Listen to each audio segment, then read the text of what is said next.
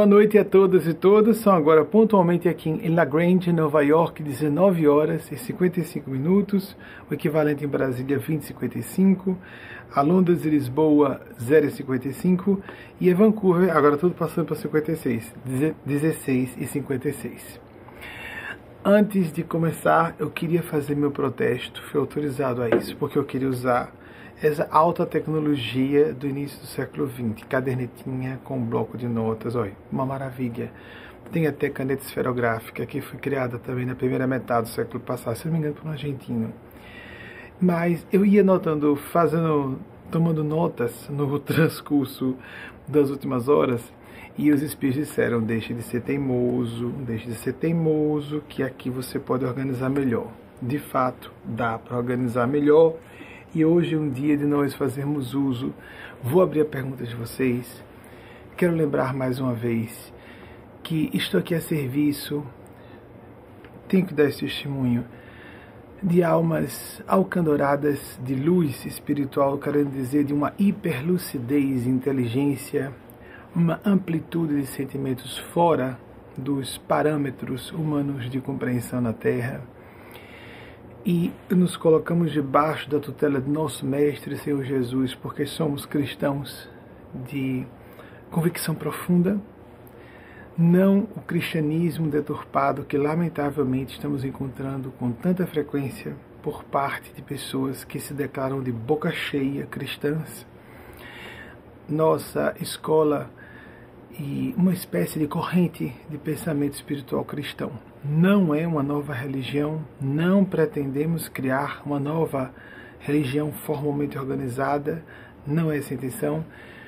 Eu, particularmente, individualmente falando, já me desvinculei de duas religiões formalmente organizadas, aquela em que nasci, o catolicismo, e depois, do, aos 17 anos, converti-me ao kardecismo, desliguei-me formalmente e em público em dezembro de, no dia 14 de dezembro de 2008, e estamos, portanto, há já 14 anos distanciados, quase 14 anos dessa data. Com todo respeito a católicos e católicas que se sentem supridos em suas necessidades espirituais no seio católico, e também a kardecistas, espiritistas que encontram no kardecismo, que é uma religião formalmente organizada, basta que os chamemos sociólogos e veremos isso, que é uma religião, existe uma unidade federativa, existem certos cânones, dogmas, doutrina, é uma doutrina cristã, então chama-se de doutrina espírita. Nós não somos uma doutrina. Mas, embora existe uma tendência entre estudiosos a falarem que pessoas que passem por experiências espirituais mais intensas desliguem-se de religiões formalmente organizadas, nós não temos essa visão extremista. Acredito que seja um pouco, um, se não extremista, pelo menos uma generalização inapropriada. Há pessoas espiritualmente alertas ou despertas dentro das religiões organizadas. Apenas o desafio é maior é mais fácil nós estarmos conectados à espontaneidade inerente das experiências, das vivências místicas, quando estamos não estamos atrelados, vinculadas a é, uma espécie de é, deontologia proselitista, sectarista de uma certa religião formalmente organizada mas tenho que dar meu testemunho de que aqui estou representando esses seres com toda a precariedade de minha condição humana. Agradeço a gentileza daquelas daqueles que não acreditam nisso e supõem que seja tudo proveniente de meu cérebro, mesmo que com a ajuda, por exemplo, desses recursos. Hoje é um dia em que vou estar acompanhando, como não uso teleprompter, é, que as pessoas leem, não é? Jornalistas, atores e atrizes durante gravação telenovelas, leem, às vezes, o texto, um ponto eletrônico em, em que um diretor conversa conosco. Nunca usei isso, nenhum dos dois. Tentaram me fazer utilizar. Eu disse, não, não, porque senão vou me atrapalhar com outro ponto. Isso não é um mérito para mim, porque eu estou falando que tem um outro ponto. Eletrônico, eletrônico, é um ponto psíquico com esses seres. Mas tem a minha interferência.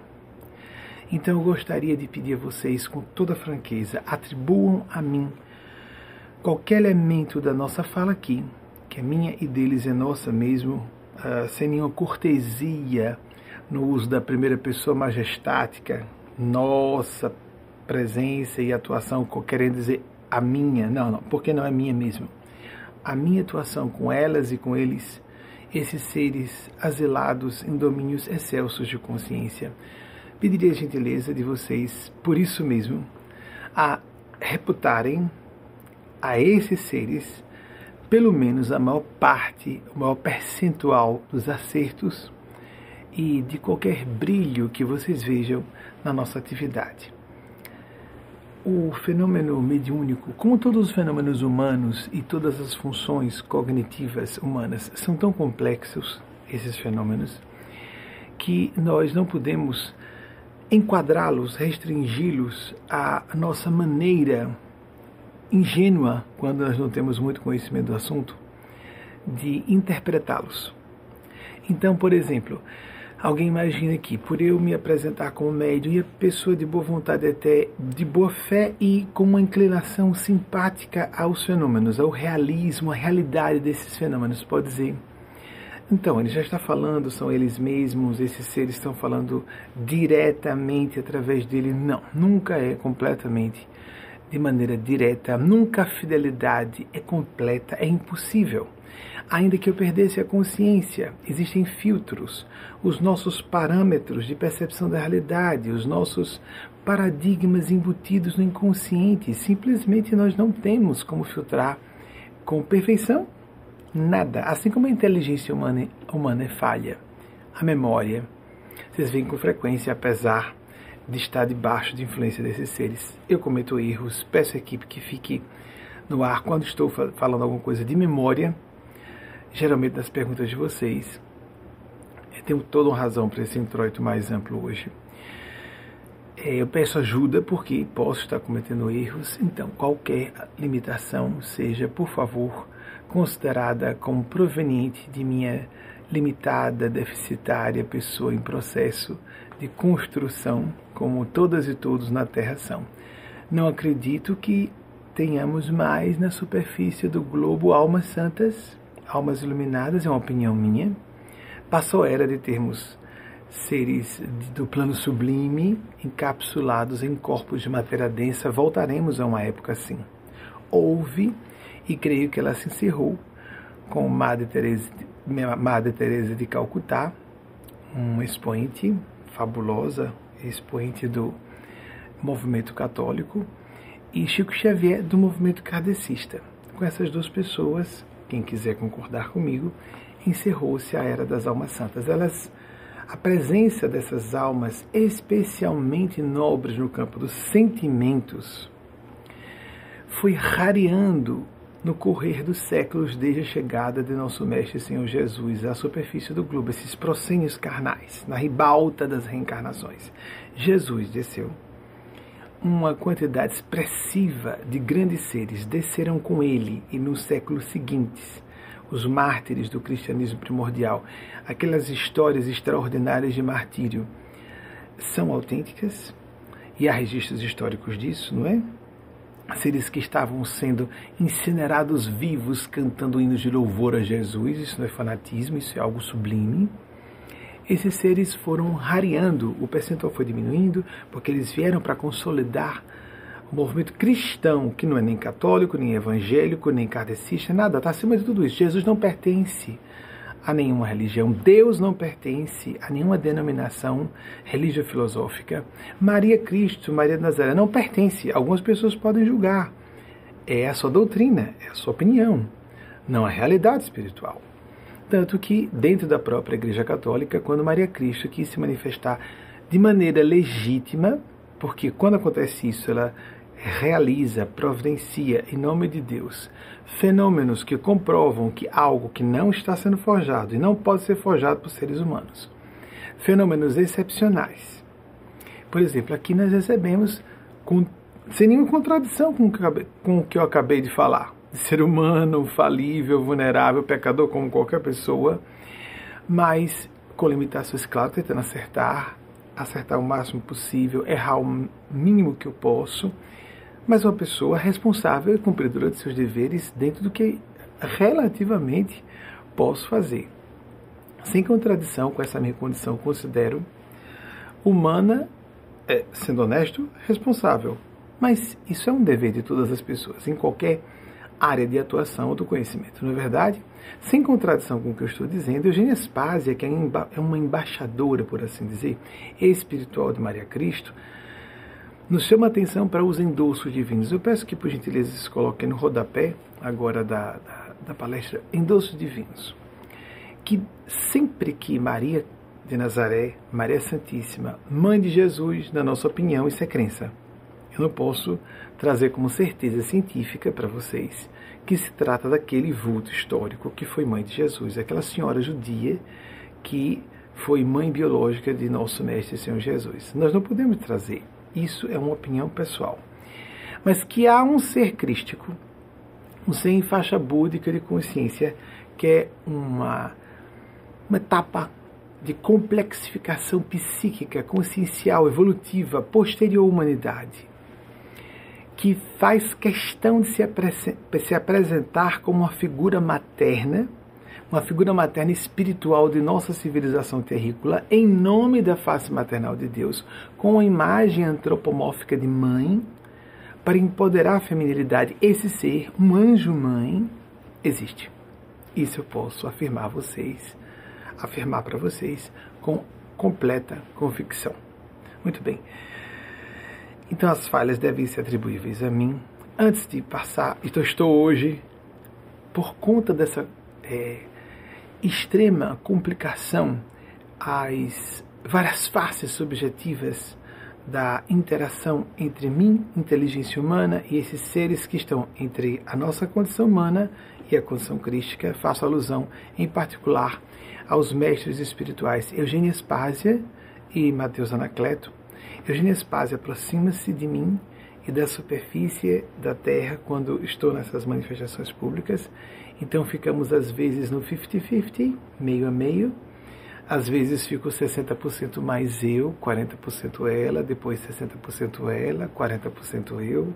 Não importa. Às vezes pode acontecer um elastecimento maior ou menor, uma retração maior ou menor de uma das funções mentais com uma experiência de agora já 34 anos de contato nessa encarnação com ela, que começou em abril de 1988, sem saber que era ela, em julho de 88, começando a vê-la. Já é, posso dizer o que Chico Xavier falava sobre a ligação dele com Emmanuel. Não sei onde eu termino e onde começa Emmanuel com todo respeito à diferença evolutiva entre minha pessoa e Chico Xavier, acabei de dizer que a Era dos Santos acabou e ele era uma santa. Isso é opinião minha. No meio kardecista não se fala sobre Chico Xavier ser uma alma santa. Estou falando de santidade não no, na acepção é, doutrinária católica que a pessoa é submetida a um processo da congregação dos santos e a uma investigação e algo formal, mobilizado pela burocracia do Vaticano. Não. Estou falando de santidade aos olhos de Deus, da espiritualidade maior. Querendo dizer, uma pessoa que tem uma diferença gritante, uma disparidade entre o seu grau de compaixão e empatia e a média da população terrena. É nesse sentido que eu estou falando. Mas queria agradecer a participação na edição produzida por Wagner de Aguiar, meu consorte desde o ano 2009, de duas Marias, Maria Gabriela e Maria Campos. Dá para a gente ficar confuso qual delas mais elegante, qual delas mais articulada, qual delas mais inteligentes e de sentimentos nobres, mulheres empoderadas. Vocês viram, né, eh, Gabriela, empoderadas no sentido de refinamento psicológico especial eu era apenas advogada, mas queria realizar meu sonho, ser maquiadora. Então, pedi ajuda ao céu para seguir minha vocação. E geralmente as pessoas dizem: Mas espera aí, ela não era maquiadora e sonhava ser advogada? Isso geralmente é a busca do prestígio e das aparências do mundo, não há nada demais que as pessoas se coloquem em posição de destaque, prestígio, poder, celebridade, o que for, a uso do bem comum e seguindo os reclamos de sua consciência. Mas nessas situações temos a emblemática comprovação de que há pessoas que estão no caminho inverso. Em vez de buscarem os clamores do ego, estão buscando a realização do espírito que nós realmente somos. Algumas pessoas percebem mais outras percebem menos. Maria José Campos, que é aquela que é, dei testemunho a Thais Bezerra, jornalista sergipana, isso foi publicado aqui em nossas palestras, de que foi Irmandade a primeira vez em 2001, quando eu a vi. Nós nos reconhecemos pelo olhar, porque a gente tem uma preocupação de erotizar demais as relações interpessoais, amigas, amigos. Quantas pessoas do seu círculo de convívio, seja mais distante, social ou mais próximo esse convívio de pessoas íntimas. Quantas pessoas que você realmente ama? Aquelas pessoas mais importantes para você. Com qual delas, em algum momento no passado ou no presente, você é, estabelece algum vínculo de caráter erótico nem precisa ser sexual, mas assim um amor platônico, algo mal resolvido, uma paixãozinha enrustida. Estou falando de amor mesmo. Quase sempre, as pessoas mais lúcidas e autocríticas, quando vão colocar, por exemplo, uh, numa mão, cinco dedos, vamos fazer a conta, as cinco pessoas que a pessoa mais ama. Vamos imaginar que essa pessoa seja casada e bem casada num bom matrimônio de cumplicidade profunda, de projetos de vida semelhantes, de afinidades de caráter moral muito sérias, de paridade às vezes intelectual inclusive, é, cônjuges que sejam consortes na melhor acepção da palavra. Vamos imaginar que vamos constando essas pessoas e, de maneira extremamente transparente, sem elas se preocupar em ofender ninguém, guarde aqui, anote para a gente aqui Quais são os seus cinco maiores amores? As pessoas por quem você mais se preocupa, as pessoas por quem mais você se sente responsável, as pessoas em quem você mais confia, as pessoas a quem você mais se dedica em termos de investimento de tempo, de coração, de sentimento, de recursos financeiros, como pais e mães fazem com filhos e filhas. E você, nós vamos com o sentimento de incondicionalidade, muitas vezes, de não expectativa de retribuição, muito embora mães e pais, por exemplo, possam ficar magoados ou ressentidas, nós vamos ver que raras pessoas vão colocar, primeiramente, em primeiro lugar, o cônjuge. Quem tiver filhas e filhos, normalmente começa. Eu vou falar aqui, eu não sei, eu tenho três filhos. Eu não sei exatamente qual é a preferência. Algumas mães sabem, pais, outros não.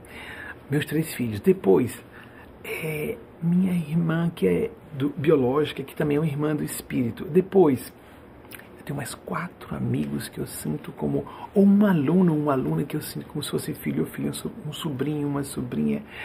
E às vezes o cônjuge está em sétimo, oitavo, nono lugar.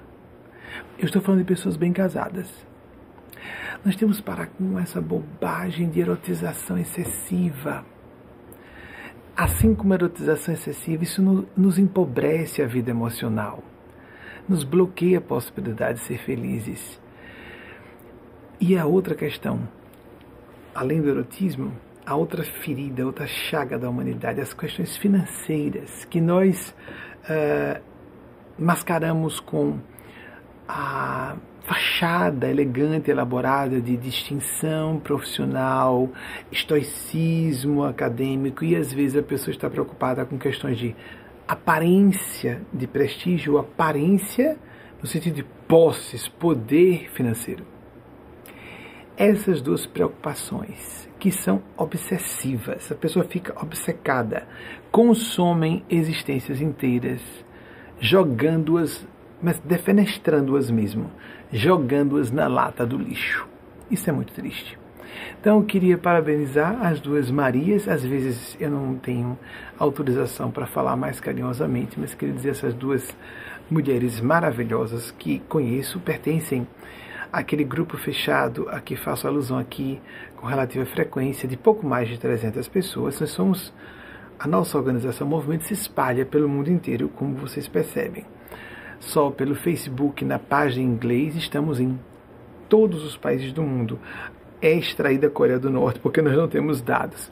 Saímos da Rússia por causa do Facebook banido, mas há pessoas que nos acompanham, que nos acompanham informação não eletrônica, espiritual, que nos acompanham lá pela página em inglês, o site em inglês.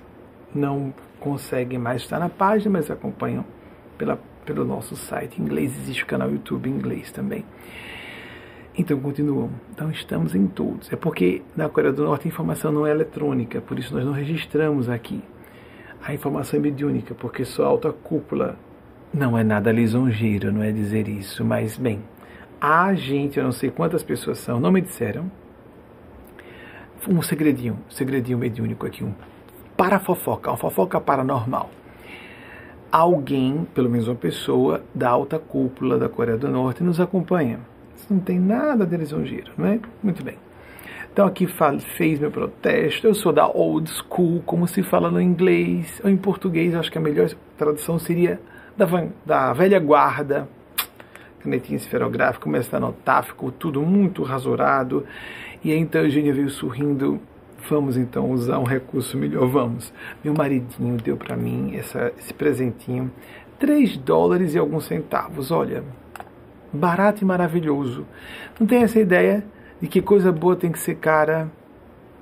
Nós quantificamos o que tem que ser, aproveitando essa brincadeira do bem, para a gente dar leveza, assuntos sérios que a gente trata aqui, a leveza do bem. Porque nós achamos, se não for caro, o presente não foi bom.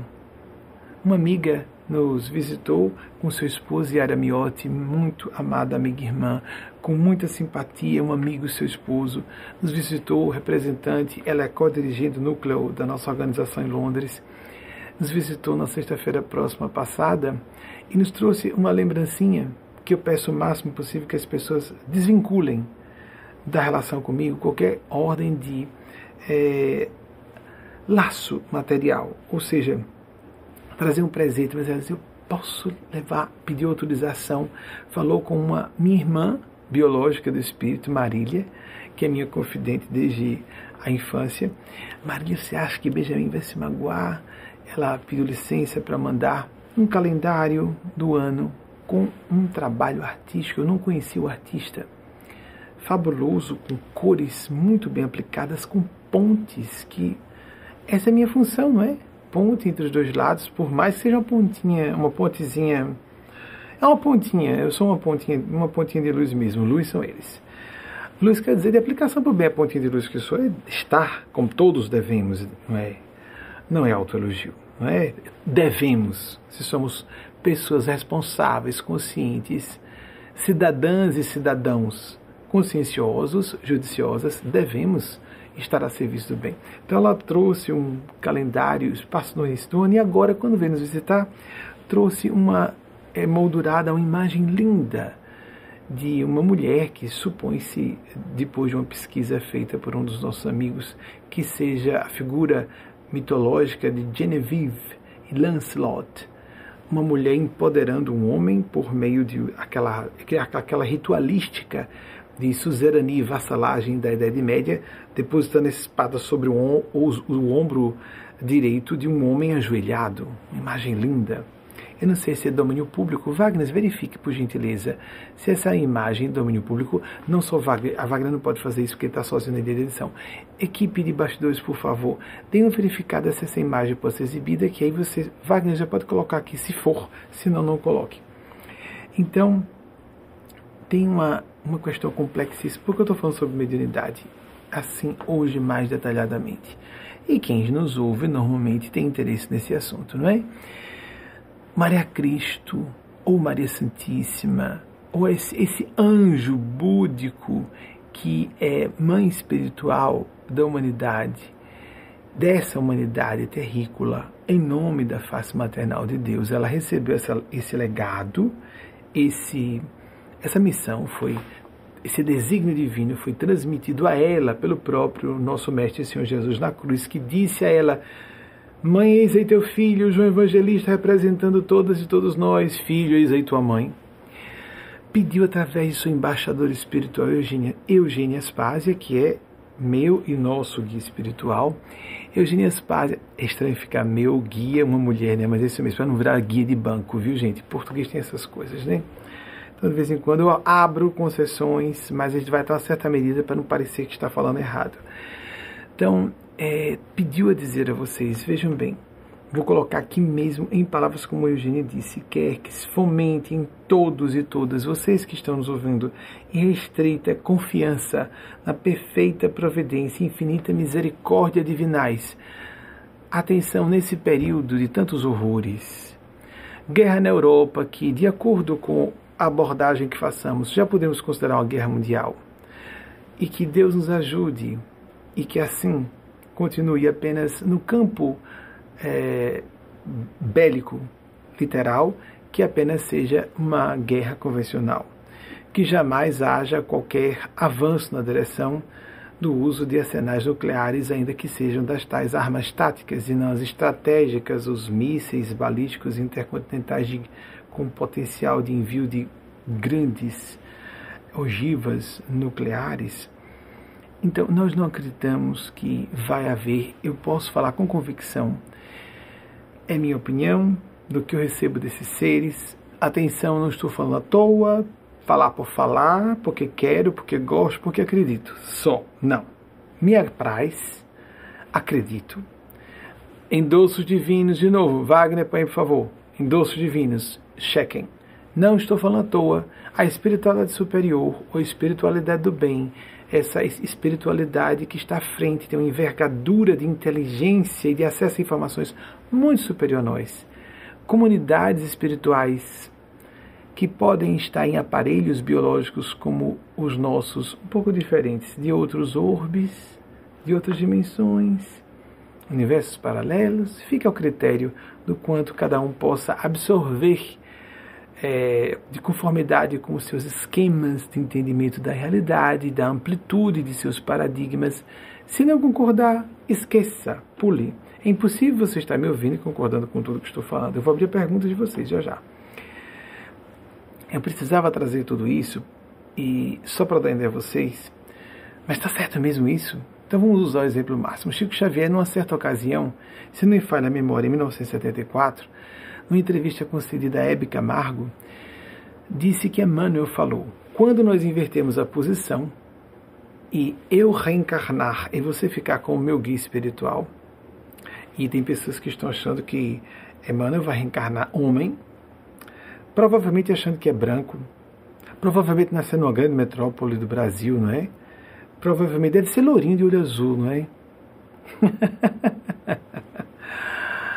Chico Xavier, uma dama do plano sublime, uma mãe espiritual do Brasil, pediu para nascer num corpo de homem, com aspectos de aparência que não chamassem atenção pela beleza, no interiorzão do Brasil, mestiço, que na época era pesado, obviamente uma alma feminina no corpo de homem que escandalizava.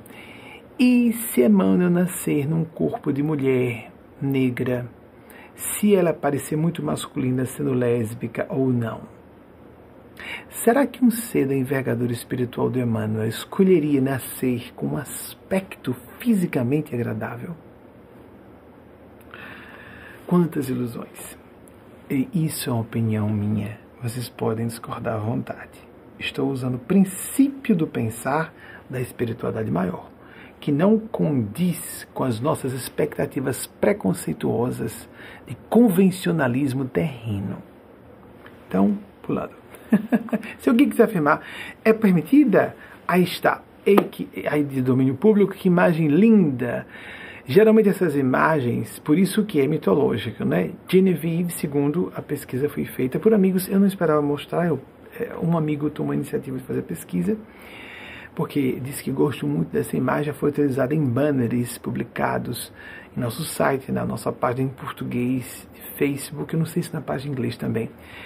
Mas está um homem de joelhos e a feminilidade empoderada, a verdadeira liderança feminina, como uma das integrantes da nossa casa, que vai nos visitar na próxima semana, que é PhD em Psicologia Social, já tem, é, já terminou seu pós-doutorado também e na área de liderança e feminilidade. E isso é magnífico. Nós precisamos disso coletivamente. Falo como pessoa identificada com o próprio corpo. Eu sou cisgênero. Nós precisamos da feminilidade empoderada para salvar a humanidade da beira do abismo. Pode retirar, obrigado. É, por que, que Então, ele disse: quando inverterem a posição, você vai ver como é difícil nos comunicarmos com vocês, como é difícil conduzir vocês. Então, hoje, que é um dia com assuntos especiais e complexos, e vou abrir a pergunta, chega ao vivo. Eu leio junto com vocês aqui. Se alguém achar, não é possível que ele está tá lendo ao vivo e respondendo ao vivo, então atribua como é um fato a seres do plano maior que estão me auxiliando. E sem nenhuma intenção de fechar o assunto, nós provocamos.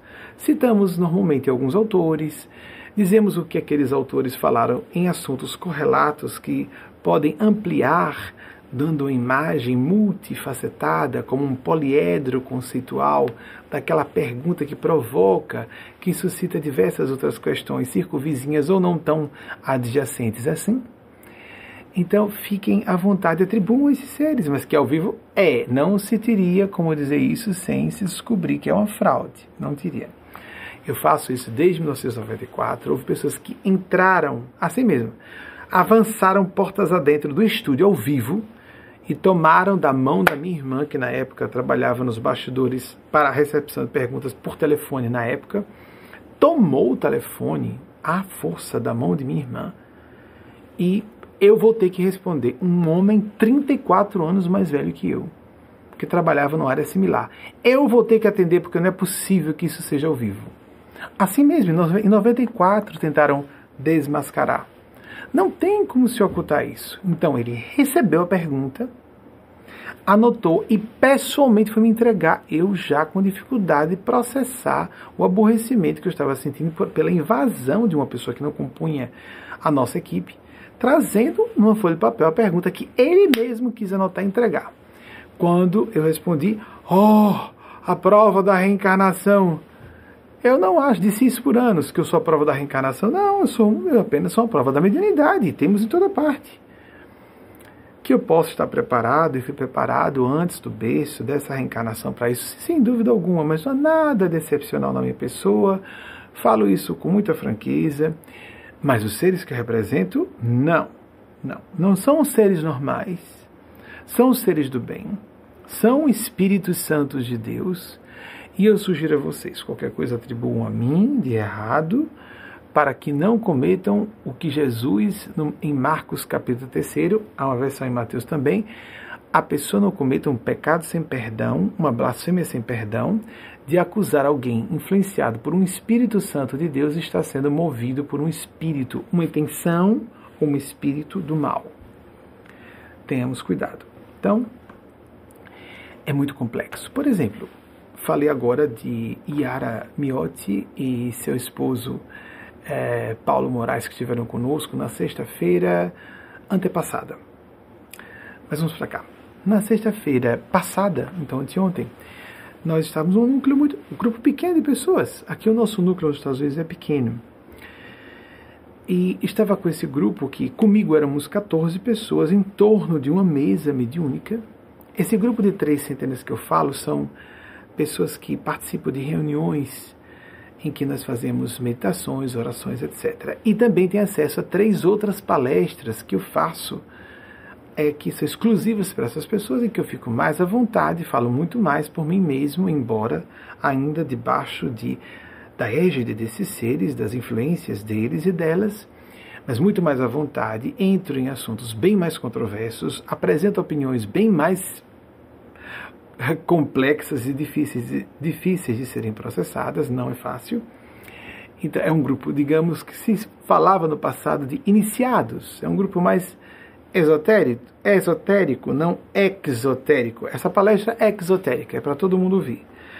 Mas nessas reuniões fechadas, as palestras que faço, além dessa reunião de preces e meditações, as palestras são um pouco mais densas, um pouco mais difíceis, não é? Em termos não intelectuais propriamente, mas psicológicos, emocionais, espirituais de serem processadas. É uma sala de aula mais avançada. E sou agraciado por, e posso afirmar categoricamente em público que temos aqui dentro. É óbvio que há pessoas com problemas, são seres humanos normais, mas temos pessoas extremamente inteligentes e principalmente de muito bom coração. Pelo menos um terço dessas pessoas são especialíssimas. Eu conheço o ser humano. Eu sou treinado para ler pessoas.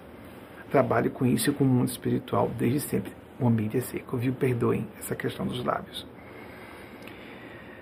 Mesmo num grupo, aqui nos Estados Unidos, uma das remos, como nós chamamos, reunião de espiritualidade, meditação e oração. Temos várias. Então, a daqui dos Estados Unidos é pequenininha. Estão essas pessoas próximas a mim, é, são dirigidos pelo casal Marconi e Luciane Vieira, na Remo, a, a reunião que acontece a quarta-feira à noite, de orações e meditações. E não é, nenhuma dessas são presenciais, mas a de sexta-feira comigo é presencial. A miúde fico apenas propalando o que os espíritos pedem que eu fale em caráter de esclarecimento. E acontece o que muitos de vocês relatam durante a palestra. Caramba, acabou de ser falado exatamente o assunto que me afligiu a semana toda. Você pode ser uma pessoa que está me ouvindo agora que diga isso. Às vezes no chat, quando eu tenho oportunidade, depois da palestra, ler o chat que Luiz Barbosa, o chefe da equipe de vigilância e administração das redes sociais passa para mim, aí eu vejo, nossa, respondeu agora a minha pergunta, nem precisei mandar. Inclusive perguntas que chegam, o Luigi faz uma, uma apresenta quantas pessoas, quantas perguntas chegaram e quantas delas foram respondidas durante a palestra, quer a pessoa tenha percebido ou não. Geralmente são dois terços pelo menos das perguntas que são respondidas, mesmo sem o saber só uma normalmente, às vezes duas, no máximo três perguntas. Vocês têm notado isso, né? Quem tem acompanhado, chegam a ser colocadas aqui para eu ler e responder debaixo do, de tutela desses seres. Influência é inequívoca para mim e para quem me conhece.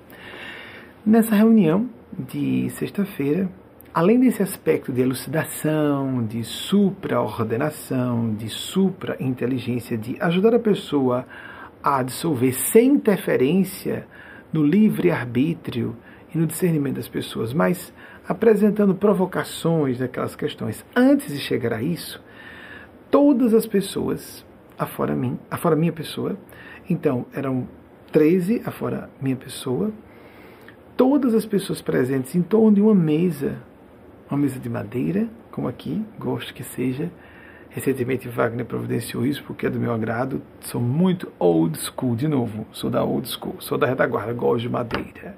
Aquela coisa antiga, clássica, não é? Aqui é nova, mas você lembra o clássico. isso é intemporal. É gosto, gosto pessoal. Muito bem. Isso aqui é lamparinas, não é? A gente não precisa mais de lamparina para ler, não é, gente? Mas eu gosto que esteja aqui. Agora, as telas são luminosas, eletrônicas, elas já têm luz própria, eu fico um pouco frustrado. De vez em quando tem que pegar livro com celulose. Eu nasci no século XX, nasci em 1970, os mais jovens devem ficar oriçados imaginando quão velho eu sou, né? 1970, nesse ano faço 52 anos, com muita satisfação, porque me sinto ainda em processo de lapidação para me tornar mais digno representante e instrumento desses seres que represento. Estávamos lá, como ia dizendo, as 13 pessoas, além da minha pessoa, os encarnados, encarnadas. Cada uma era convidada, os espíritos foram propondo, ou essas consciências, ou esses seres interdimensionais, há pessoas que dizem que são indivíduos provenientes de outros corpos celestes, não é? Extraterrestres. E também podem ser seres aqui ligados à Terra, apenas despojados desses aparelhos biológicos de manifestação no, no campo físico de existência. Então eles iam propondo que eu fosse fazendo um zigue-zague na não, não chega a ser uma meia-lua, mas quase um U, pelo formato retangular da sala, de pessoas em torno de mim, e fazíamos com luzes acesas, fazíamos um zigue-zague entre as pessoas, cada uma delas fazia uma prece. Enquanto a pessoa fazia a prece e eu acompanhava a prece da pessoa, os guias espirituais passavam alguma mensagem sobre algo ou algumas coisas, geralmente algumas coisinhas simples, mas que tinham acontecido com a pessoa naquela semana. E em quase todas essas experiências, elas não tinham sequer falado com o cônjuge. Porque há alguns casais. Havia três casais heterossexuais, um casal homossexual, duas senhoras, uma é, divorciada e uma que o esposo não compõe a nossa instituição, além de Wagner, meu esposo, e de é, Delano, meu amigo irmão, que reside comigo, e Wagner. Então, todos em zigue-zague. O zigue-zague quer dizer a sequência. Todas receberam primeiro uma mensagem de cunho pessoal mas por que eu estou falando isso agora em particular? Isso já foi exibido aqui algumas vezes, de sessões em que eu estou recebendo mensagens.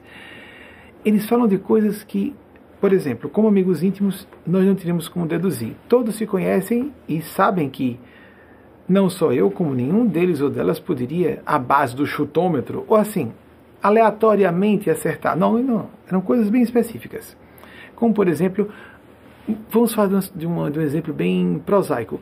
Uma das senhoras jovens, recebeu uma fala, foram dois assuntos falados para ela que aconteceram naquela semana. E eles foram elucidar por que, que aquilo havia acontecido.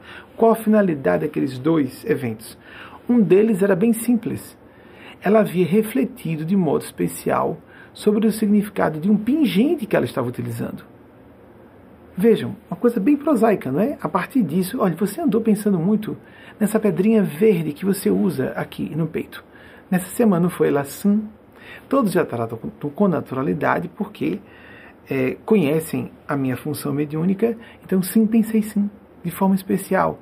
E os espíritos pedem para dizer que, aí chega a parte das finalidades, que não cabe aqui eu entrar em detalhes, e que os demais presentes acompanharam. Então, para cada pessoa, por exemplo, uma mãe que achava que estava tranquila, os espíritos disseram, tá não, teve um, uma situação vexatória e a mãe disse: Hoje mesmo foi uma situação horrível com um dos meus filhos, e etc, etc. E narrou, narrou para todas e todos nós. E eles disseram como é. Deram conforto, às vezes um caráter mais de conforto, às vezes esclarecimento. Mas mesmo eu estando treinado para trabalhar com a mediunidade e de canalizar esses seres antes de passar a mensagem para cada uma dessas pessoas, essa reunião demorou, essa parte com as canalizações mediúnicas demorou aproximadamente, pelo que eu me recordo, duas horas e meia. Depois fizemos um lanche e voltamos apenas para nos confraternizar. Mas essa parte que durou duas horas e meia aproximadamente, não foi menos de duas horas, eu me recordo de termos passado duas horas e meia. Pouco menos ou pouco mais, amigas, eu não estava muito preocupado com o assunto antes de cada fala eu dizia, por favor, mesmo eles sendo antigos, elas estando acostumadas a me ouvirem dizer que o fenômeno mediúnico é subjetivo, que pode haver falhas de filtragem, eu tinha que dizer, por favor, me perdoe, atribua qualquer falha de filtragem a mim. Mas aconteceu de hoje você estar com muita saudade de tal pessoa, no Brasil, especificamente, por exemplo, ou ou da, da família de um modo geral, foi um tormento e você estava bem, não é? Tá, foi, estou me sentindo desterrado. Mas essa semana foi afligente para você, não foi? Foi, foi muito afligente para mim. Eu estar passando, por exemplo, foi outro assunto. A pessoa não tinha tocado no assunto, não tinha chegado triste. Ela, uh, esse rapaz, um dos elementos do casal gay, estava parecendo alegre, amistoso, nada indicava que estivesse em luto. Posso dizer isso francamente. Não parecia super alegre, mas parecia normal. Então, não havia em nenhum dos elementos, das informações que eu trouxe para cada uma das pessoas, a base da aleatoriedade, soltando simplesmente informações. Todas as informações foram confirmadas por cada uma das pessoas. E poderia haver falha. E acontece aqui ou ali uma falha.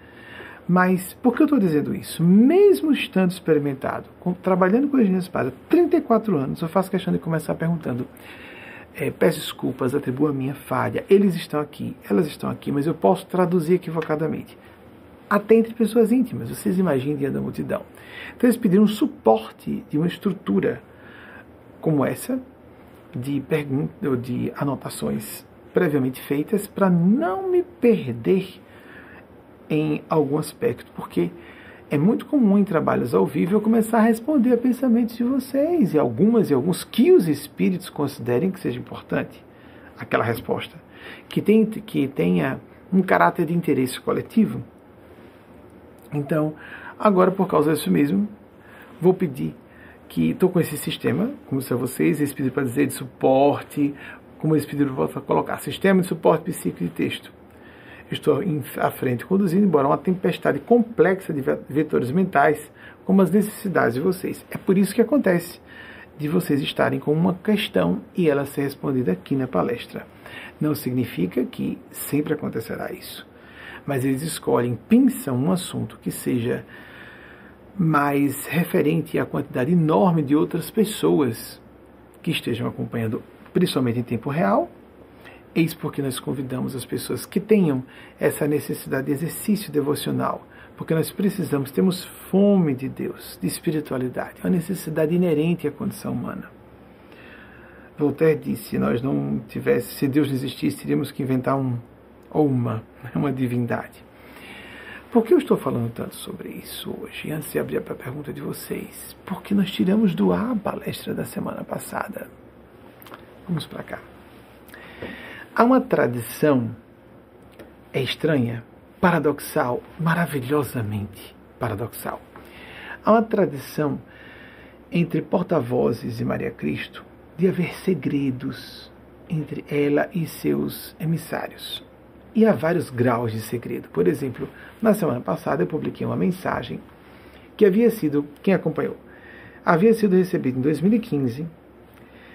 Publiquei retroativamente em novembro, agosto, recebida em novembro de 2015, publicada retroativamente em agosto de 2021 e somente trazida a lume de forma bastante é, intensa porque foi aqui, inclusive, e ficou no ar durante a semana toda, transformada numa videomensagem. É, uma das nossas equipes de produção de vídeo construiu uma mensagem impactante em forma de música e vídeo para é, veicular de maneira mais impactante aos nossos ao nosso campo emocional a missiva mariana.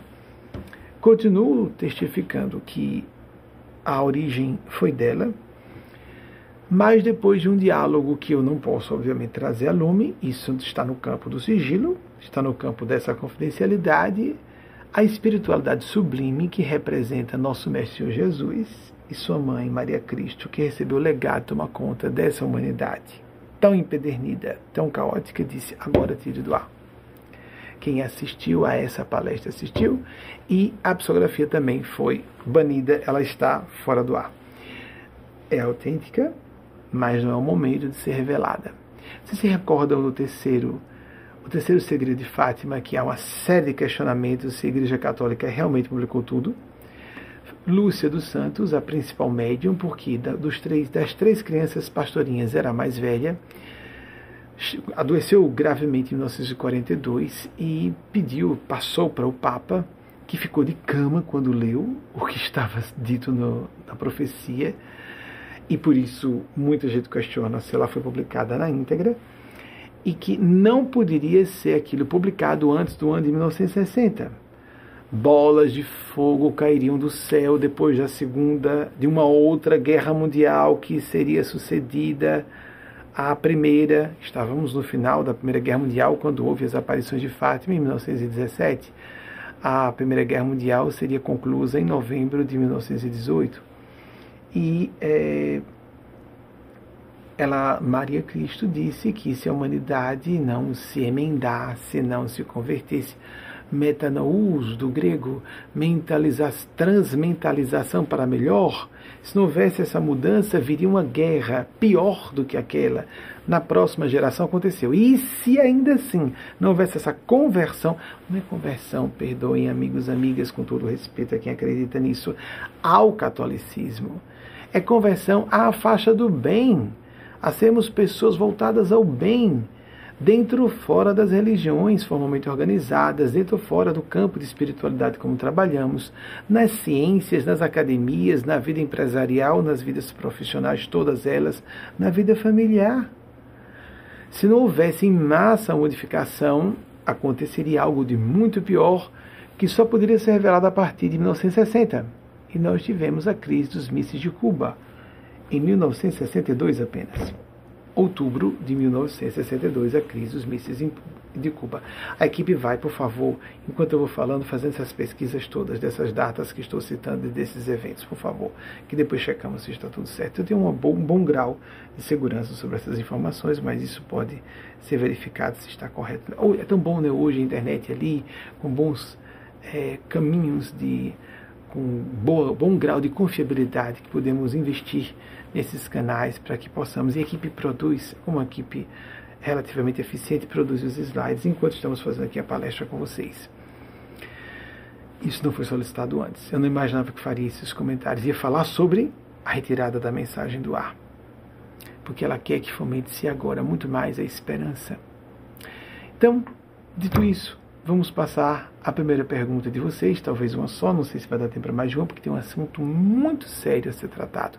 Tem dois, um divertido e um sério. Não sei se o divertido será autorizado aqui ser publicado, mas o sério é devido.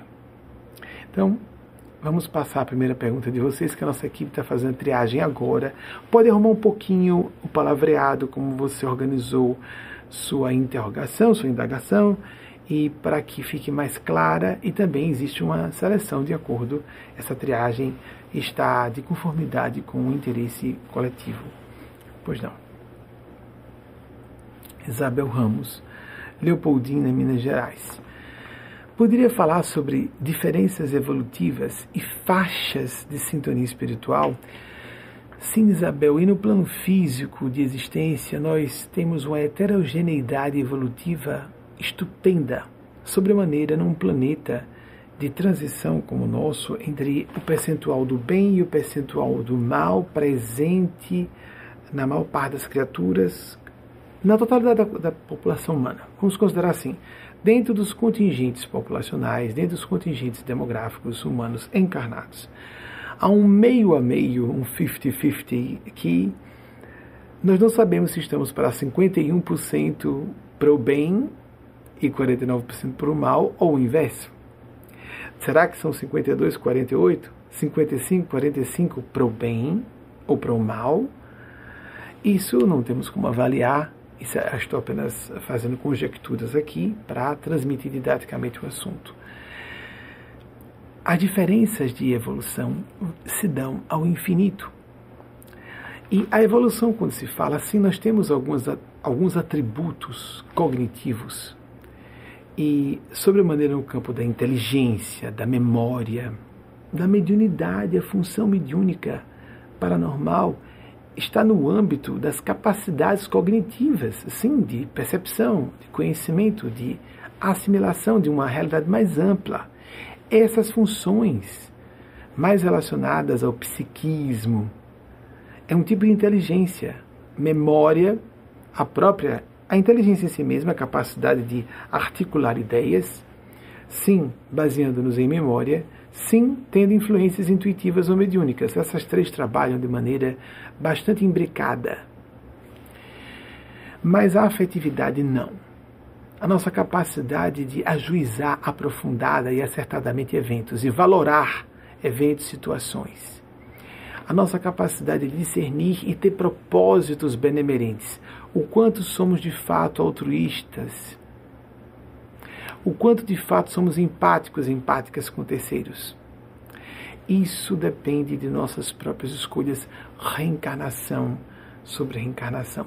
Mas mesmo no campo do pensar, automaticamente nós desenvolvemos, à medida que nos envelhecemos, avançamos em número de reencarnações, portanto não é muito mérito da pessoa ser muito inteligente, ter uma grande memória, ter uma grande mediunidade, isso não significa não há mérito propriamente, de modo especial como um esforço que a pessoa fez e por isso conquistou de outras vidas, não, isso acontece quase que automaticamente com a idade do espírito pela quantidade de reencarnações que essa pessoa viveu para aqueles que já estão informados, informadas de existir a, de existir a reencarnação.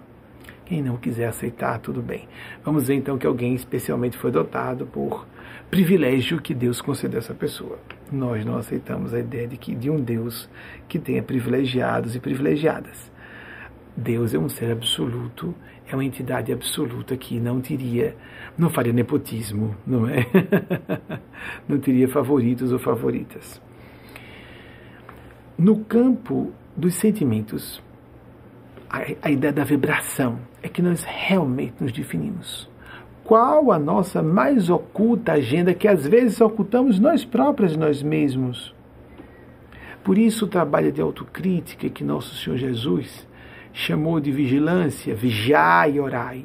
Em Marcos tem até um olhai vigi, antes de, de vigiai, olhai, vigiai e orai, para não cair em tentação, para não tomarmos rotas sinuosas, evitáveis para não despenharmos em abismos que marginam a estrada evolutiva de todas e todos nós e volta e meia claudicamos. Volta e meia não só claudicamos, caímos mesmo e muitas vezes nos esborrachamos precipício abaixo.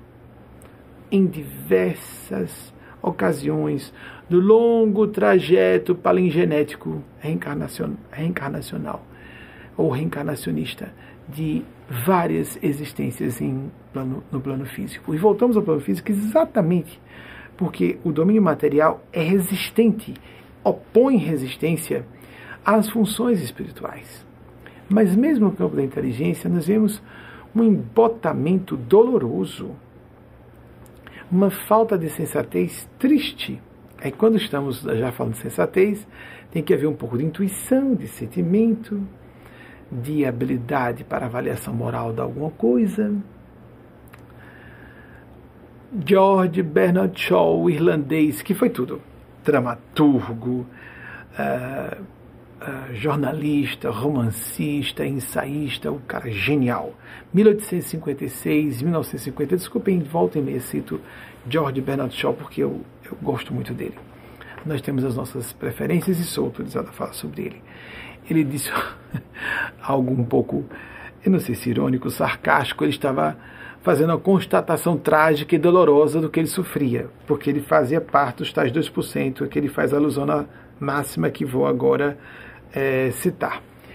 2% da população pensam, 3% julgam, supõem, imaginam que pensam, e 95% prefeririam morrer a pensar. Nós preferimos o preconceito. A maneira preconcebida de pensar é um mecanismo de simplificação, de aceleração do pensar. Por automatismo é mais fácil, não é? Nós, por exemplo, vocês que são usam o português como eu, como língua primária. A gente não fica pensando em regras gramaticais do português, vocês não estão pensando em cada palavra isoladamente que eu estou aqui proferindo, vocês estão acompanhando de forma inconsciente, automática, porque estamos habituados a isso. Então, o cérebro é programado e a própria psique humana a criar esses atalhos. Só que o problema é que nós colocamos essa tendência que é para operacionalizar, facilitar, maximizar o aproveitamento da existência em âmbitos muito mais intrincados, muito mais melindrosos, que não caberiam um pensar automático, uma projeção imediata de uma fórmula pronta, aprendida, em situações em que nós deveríamos parar para refletir, ponderar especificamente naquela situação. E usamos carimbos. Toda mulher é, todo homem é, todo LGBT é isso, toda pessoa dessa nacionalidade é aquilo, pessoa de tal região do Brasil com aquele sotaque, como esse cara aí falando, que tá estranho, não é? Não é nem o carioquês, nem o paulistanês. Se a pessoa está nesse nível, a gente lamenta o nível primário de pensar. A pessoa é medíocre intelectualmente e mesquinha pelos sentimentos. E a gente não percebe que todas e todos nós sofremos preconceitos. Todas e todos. De algum tipo. Ou de vários. É porque algumas pessoas não percebem com clareza. É antifraterno, é anti-humano, é desumano, é anti-espiritual. Então, quando nós vimos essa questão de sintonia, para nós sintonizarmos é uma preocupação muito válida e muito comum em pessoas que iniciam um processo de despertar espiritual. Como sintonizar meus guias espirituais? Pelo nosso próprio propósito de vida. Como é o, o nosso dia a dia interno? como nós costumamos buscar interpretar pessoas e situações.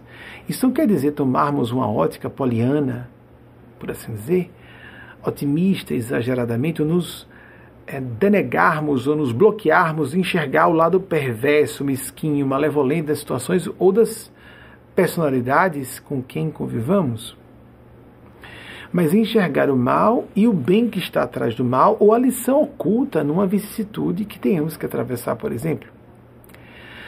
Qual é o nosso ponto de vista? Qual é, qual, qual é o nosso código de ética interno? Quais são as nossas prioridades de princípios, como é a nossa hierarquia principiológica, principalmente inconsciente. Porque se nós não estabelecemos isso conscientemente, seremos doutrinados por, por exemplo, a filosofia organizacional de uma instituição, de um certo grupo profissional acadêmico, de uma família, de nossos próprios gostos ou caprichos pessoais. Opiniões às vezes são definidas por gosto. Eu quero, eu prefiro isso, então isso deve ser verdade. Já que eu gosto, já que eu prefiro, é assim. E muita gente bem instruída, com boa capacidade intelectiva, não só instruída, pessoa inteligente mesmo, se deixa enredar, julgando que está levando vantagem, ocultando de todo mundo aquilo ali. Mas não oculta de si. Às vezes oculta de si porque se acostuma mas vai exalar uma energia que vai definir linhas de eventos em sua encarnação. Tragédias e desgraças perfeitamente evitáveis, porque algumas delas não são e podem até ser minoradas, porque compõem o nosso quadro de aprendizados evolutivos, de desafios ao amadurecimento psicológico, ao fortalecimento emocional e espiritual.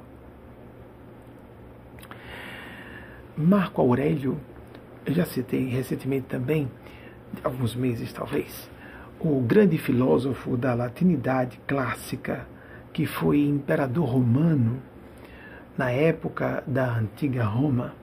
Quando a gente fala isso, antiga Roma, porque a Roma, o Império Romano, não é a Roma de hoje, nem a Itália como país. Era outro povo, outro grupo de espíritos que estava reencarnado naquela época. Marco Aurélio, Marco Aurélio, que viveu entre 121 e 180, disse-nos algo fabuloso sobre esse assunto, porque ao tomar a perspectiva da nossa mortalidade, que é uma das certezas poucas que temos na existência humana, podemos estabelecer essa hierarquia de valores com mais clareza. Ele falou: não é da morte que seres humanos, ele falou homens, não é? Que homens devem temer. Não é seres humanos, nós, todos nós, todas nós, não devemos temer a morte. Devemos temer é não ter começado a viver não viver plenamente o que viemos fazer numa determinada existência física. Fabuloso isso, né? Sobre essa história de nos enganarmos, quando falei o preconceito, a gente se engana muitas vezes. Não, não, não é um preconceito por ser gay ou por esse cara ser nordestino. É porque eu realmente antipatizei por outras razões. Nós estamos realmente sendo francos ou francas com nós mesmos? É sim, eu tenho certeza quando a gente está com muita pressa em concluir e conclui imediatamente, é porque eu sou muito esperto, muito esperto, eu saco logo. Saco mesmo. Dostoiévski, um dos maiores gênios da filosofia e mesmo da literatura clássica, da literatura universal, russo, já que a Rússia está sendo tão, Rússia está sendo tão condenada, não à toa. Vamos citar um grande russo novamente, 1821, 1861 acima de tudo, ou primeiramente, não minta para você próprio, você mesma. E isso que parece algo fácil de se fazer, não é. Facilmente, e é por isso que o trabalho, por exemplo, quando alguém faz terapia, quando a pessoa faz um trabalho de busca espiritual, de exame de consciência, à medida que os anos passam, vamos tomando surpresas a respeito de nós próprios, nós mesmas, sobre assuntos que nós nunca imaginaríamos que seriam pendências. E isso que pode ser doloroso, e é em alguns momentos, é libertador. Porque às vezes projetamos em terceiros a fonte do problema, e se o problema é transferido em termos de responsabilidade para fora, nós estamos surripiando o poder nosso de resolver as questões. Se nós recuperamos o próprio poder, deixando de nos sentir vítimas e introjetando a responsabilidade pelo que nos acontece, nós teremos condições de gerenciar crises e definir com mais clareza o nosso futuro com mais segurança. Não foi à toa que outro gênio da mais próximo a nós desencarnou recentemente no ano de 2013, renascido em, pela última vez em 1918, Nelson Mandela, o líder revolucionário que chegou a ser presidente sul-africano. A educação, ele falou educação no sentido formal. Vamos falar educação no sentido amplo daquilo que já disse aqui a vocês, é do chere, do latim, eduzir em português, retirar, extrair de dentro. Quando nós nos educamos, ou apenas, uh, vamos, em vez de pensar assim no sentido filosófico, da maiêutica socrática, de trazer de dentro, de ensinar os seus discípulos, discípulos, isso não é para qualquer pessoa, através de perguntas, como eu não tenho nível, tento ensinar através de respostas que provoquem as suas reflexões, não são respostas fechadas, e é, a educação, vamos entender que não é só instrução formal, aquilo que se recebe das escolas, mas uma educação filosófica, psicológica, moral, se não religiosa. Sermos seres humanos completos, nós não recebemos aulas sobre como enfrentar crises existenciais. Vocês receberam aulas sobre isso? Como currículo acadêmico, na escola, como é, é, superar e administrar crises existenciais, como desfrutar relacionamentos interpessoais mais satisfatórios. Nós recebemos aulas sobre isso. Às vezes não recebemos aulas sobre cidadania ou direitos que estejam estabelecidos na Constituição. Não temos, recebemos nem rudimentos de psicologia, nem a clássica das escolas mais clássicas, nada. Nossa forma de ensinar hoje é muito limitada. Muito limitada. Isso nos entristece nos entristece deveras. A nossa sintonia melhora quando nós próprios buscamos, nesse trabalho contínuo de recolhimento, em meditação, em prece, podemos utilizar ajuda, utilizar a ajuda de receber ajuda de um grupo de apoio. Esse grupo pequeno em que estamos, por exemplo, que normalmente essas nossas palestras fechadas, as três outras fechadas, a Floresta Domingo que é aberta ao grande público, é, eu transmito à distância, as pessoas não podem falar, mas nesse grupo pequeno das sextas-feiras aqui, as pessoas desabafam questões delas, é como uma espécie de terapia de grupo.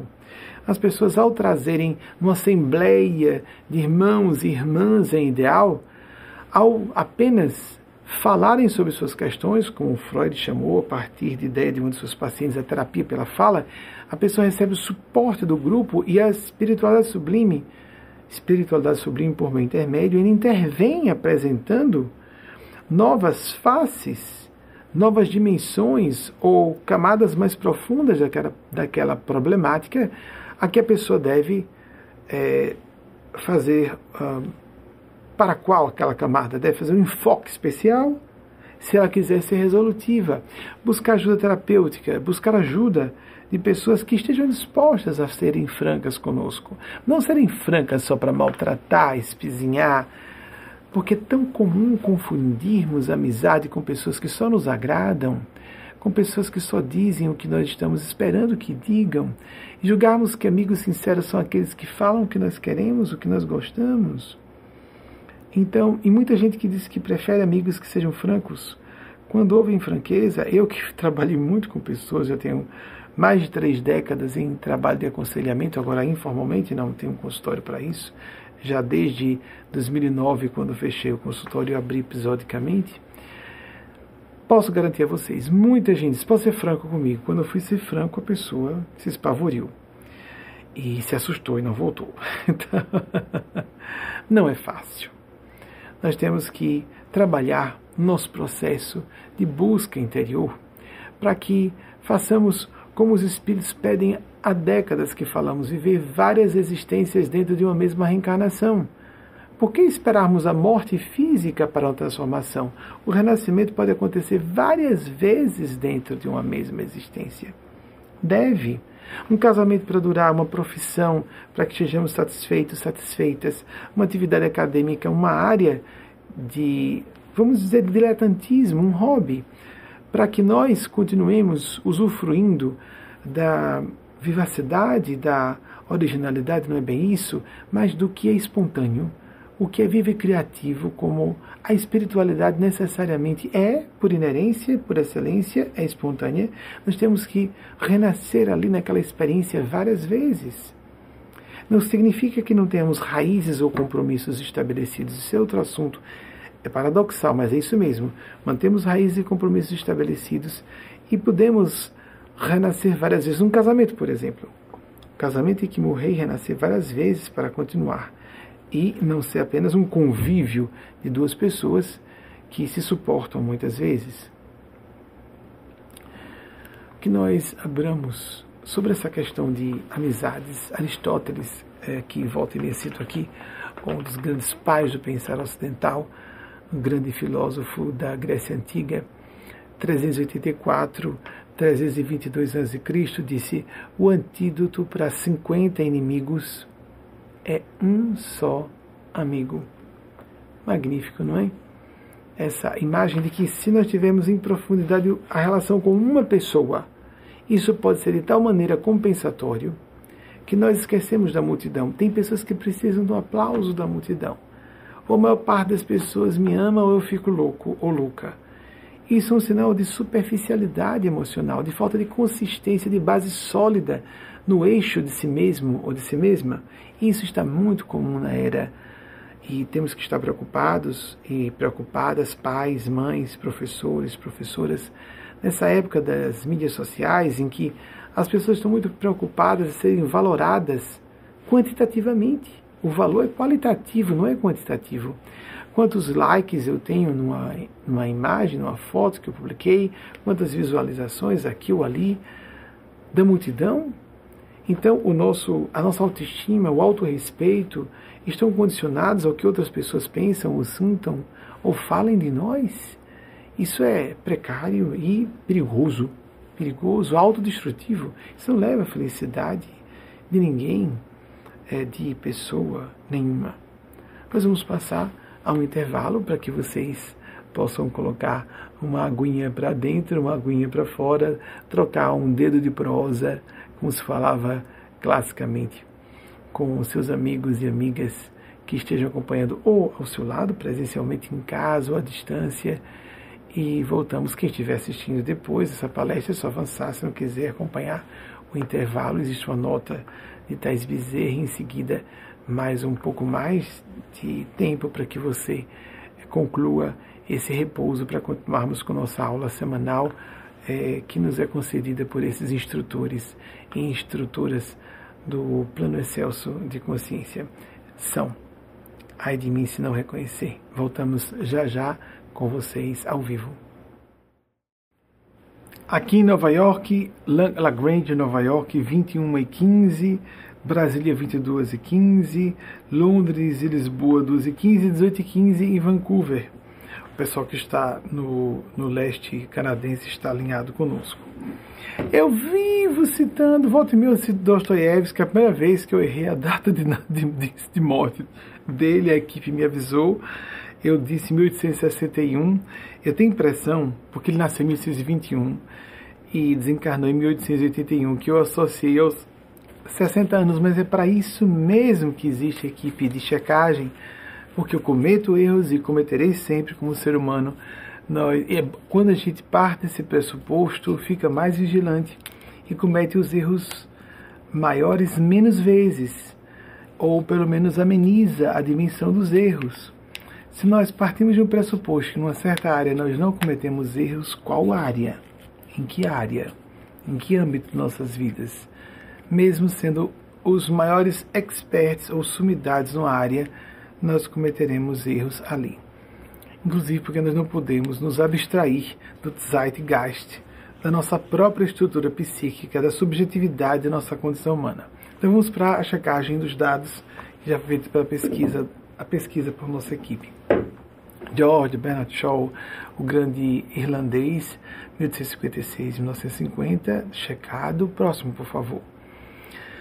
Marco Aurélio, o grande imperador romano e filósofo da, da latinidade clássica, de 121 a 180 da nossa era, do calendário gregoriano cristão. Próximo, por favor.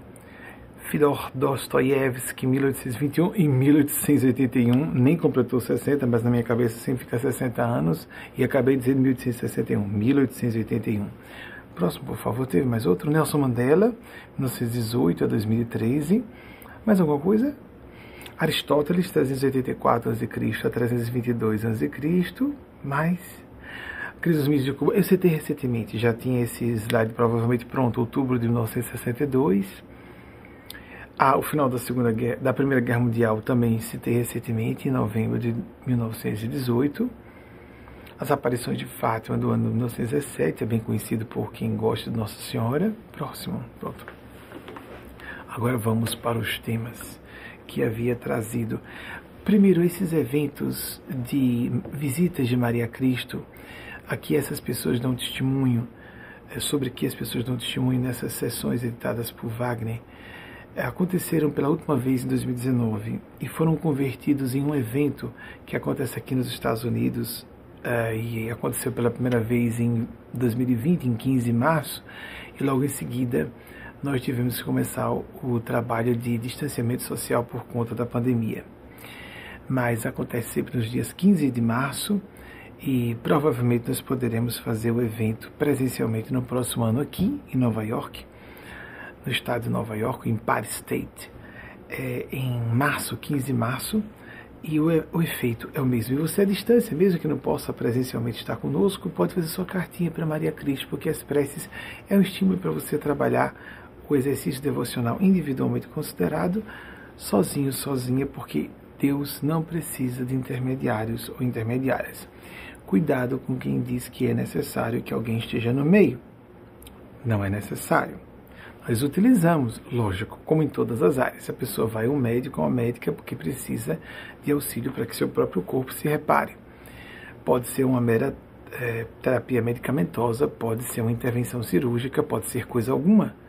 E a pessoa às vezes fica frustrada se vai um médico ou uma médica e não, não há uma prescrição nem de uma nem de um remedinho que seja simples, nada. Parece que o médico ou a médica, ao fazer anamnese, não diagnosticar coisa alguma ou pedir exames e não aparece nada, que ele foi incompetente ou não executou a sua tarefa profissional e pode ter feito muito bem, mas é aquele outro que passa, prescreve bastante medicamentos, parece mais capaz, nós temos tantos preconceitos. Nossa Senhora, vamos seguindo. Há uma fala interessante sobre a divindade que eu gostaria de partilhar com vocês. Vamos para cá, que é no campo emocional. E eu vou trazer para vocês, antes de falarmos do assunto mais denso, provavelmente a parte mais divertida não haverá. Deus está sempre online.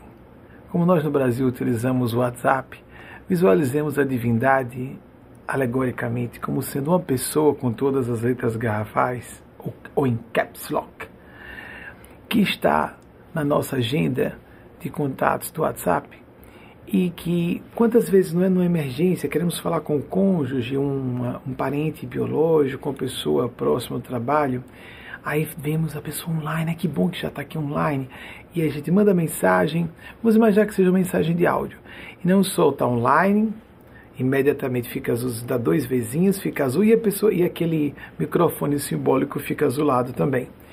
Deus está sempre ouvindo suas mensagens.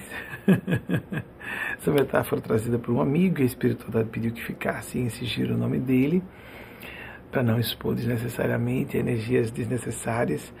Creio que seja uma analogia que dá um impacto emocional forte para todas e todos, porque utilizamos no Brasil, brasileiros e brasileiras, inclusive residentes dos Estados Unidos, o WhatsApp como um veículo preferencial de comunicação mais pessoa a pessoa e não para multidões.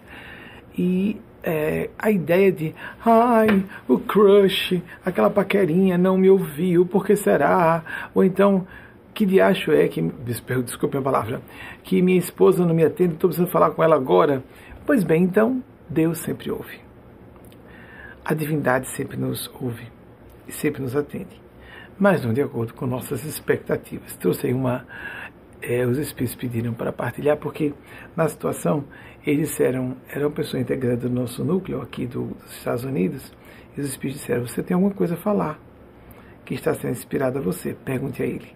E aí então ele trouxe: Eu tive essa é, visualização curiosa. Você acha isso válido? Muito válido, muito válido, por causa do efeito emocional. Muitas pessoas sofrem, não visualizou minha mensagem, não respondeu. Se a pessoa despreza, ela deve estar muito segura para desprezar. A gente não sabe, às vezes, quem está desprezando ou as pessoas, os seres que essa pessoa representa. Isso acontece tanto, não é? Mas, se não afeta a pessoa madura psicologicamente, ela pode não ficar feliz, mas não se afeta, porque ela está com uma base sólida, mas a outra pode estar fazendo como um jogo de poder e de não vou dar atenção a você. Isso parece coisa de high school, de, de brincadeirinha de pessoas de maturidade superficial.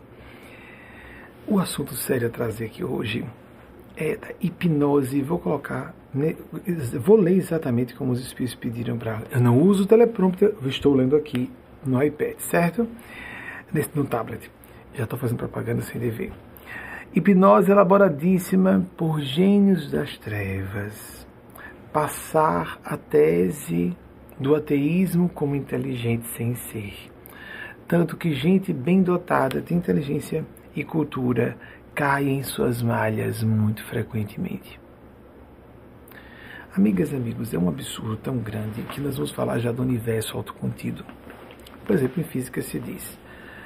É, uma criança perguntou recentemente a seus pais, a mãe trouxe esse assunto para mim, que é uma dirigente da instituição, de que seu filho, quando criança, é, fez aquela pergunta comum de crianças inteligentes. Quem fez o mundo? Deus. E quem fez Deus? Quem criou Deus? Bem, Deus está no além espaço-tempo. No além espaço-tempo, não existe, lógico, tempo para ter um início. Por não ter um início, não pode ter uma criação. Compreenderam? É um paradoxo. Dizemos que existem contradições na existência humana e por isso eu não creio em Deus. Eu estou me colocando como inteligência suprema eu quero dizer a vocês, e que já que eu não entendo, não deve existir. Vejam bem, criticar uh, o dogmatismo religioso, discordar do universo religioso convencional formal, ter uma visão crítica dos abusos perpetrados por religiosos e religiosas, como de militares, como de políticos, políticas, como de pessoas dotadas de fortuna, de beleza, de inteligência. O ser humano corrompe tudo onde põe as suas patinhas. Não de animais, mas de diabinhos e diabinhas. Porque temos o ego humano. O prestígio, a celebridade, o que seja, isso não torna aquelas posições de prestígio, aquelas condições ou funções é, conspurcadas ou moralmente impróprias, intrinsecamente considerado. É o uso que damos a intenção com que mobilizamos uma certa influência, um talento, um dom que Deus nos conferiu ou nos permitiu que nós desenvolvêssemos nessa existência e em outras a serviço do bem comum. O universo autocontido, ao dizer, é claro, o tempo é uma criação divina como espaço. O nada, amigas e amigos, não existe nada, é nada. Nada é uma abstração da mente humana. Linguistas ao falarem sobre a palavra não, já indicam que a inteligência humana apenas pode entender o significado de não. Nós podemos oferecer a um símio, um macacoide, não é? De qualquer espécie, duas, três bananas, ele pode ver duas, três bananas, mas ele não entende o conceito de uma não banana. Ou, se não na, na parte linguística, mas na parte lógico-matemática. É outra é, é outro fenômeno extraordinário, nós conseguimos trabalhar com números negativos, por exemplo, na área da inteligência lógico-matemática. Nada não é vácuo. Vácuo é espaço vazio. A física quântica nos mostra que no centro, uh, no núcleo dos átomos, ah, o espaço é 99,99999% vazio. Não está vazio, está cheio de matéria escura e fenômenos correlatos à matéria escura. O nada está cheio de tudo. Não existe o nada, nada, nada. É uma abstração humana. É um delírio. Na minha infância, eu tive acesso na adolescência, porque minha família tinha propriedades no ambiente rural a pessoas que eram analfabetas, analfabetas algumas funcionais, algumas delas inteligentes e outras que não eram inteligentes, porque inteligência não tem muito a ver com instrução. É claro que a instrução dá ferramentas para que uma pessoa com esses instrumentais cognitivos revele mais sua inteligência. Mas a capacidade de gerenciar informações, que lembra um pouco a inteligência, e a profundidade com, com que a pessoa reflete a respeito de assuntos e eventos, é que de fato indica a cuidade mental de uma pessoa, que não tem a ver com instrução necessariamente. E eu vi pessoas, de modo bastante desdenhoso e presunçoso, dizerem, negarem o mundo espiritual, não só Deus, mas o mundo espiritual. Quando a gente morre, vai para debaixo da terra. E eu me surpreendi muito, porque já havia aquela hipnose cultural de que pessoas é no meio, não são nos meios acadêmicos e pessoas muito instruídas e inteligentes que negam que Deus existe. Muita gente inteligente cai nessa história do, do rei nu há grandes gênios no meio científico estão completamente convencidos, completamente convencidas de que a espiritualidade é óbvio que existe, que a divindade não pode deixar de existir. É o não ser. Para existir alguma coisa, para existir o ser, não pode haver o não ser. Nós somos, nós existimos. Logo, o ser é uma forma de entendermos Deus. Qualquer definição desse ser absoluto com nossa inteligência limitada vai nos afastar do entendimento mais amplo de Deus. É um dos muitos paradoxos que nós vamos ter que facear quando tratamos do assunto Deus. Por que estou tratando esse assunto sério de novo, aqui como volta e meia ventilamos e de forma mais séria com essa fala? Porque isso induz pessoas ao suicídio, porque muitas pessoas desesperam, porque muitas pessoas se angustiam, porque muitas pessoas ficam intoxicadas com excessos de, excesso de psicofármacos ou vão para as drogas lícitas e se arrebentam e vivem de vícios e buscas de aventuras e de emoções intensas e não, nunca estão realizadas e felizes, em paz consigo mesmas. Porque nós somos programados até por nossa neurofisiologia para crer e vivenciar a divindade. Há regiões da nossa neurofisiologia voltadas para isso. Não adianta negarmos que Deus exista, porque, como disse Voltaire, se Deus não existisse, teríamos que criar um. Amigas e amigos, foi interessante porque onde eu mais ouvi, mais do que nos meios acadêmicos, quando fui fazer a faculdade de Direito, eu vi que não concluí, graças a Deus, não era para concluir, na raspinha eu consegui me desligar para não ser gradeado em, gra, em, graduação nenhuma. Eu posso falar livremente, sem falar em nome da comunidade jurídica, nem nenhuma comunidade científica. estou falando em nome da espiritualidade maior, que é transdisciplinar, que não está atreita a nenhuma disciplina específica de conhecimento. Zero.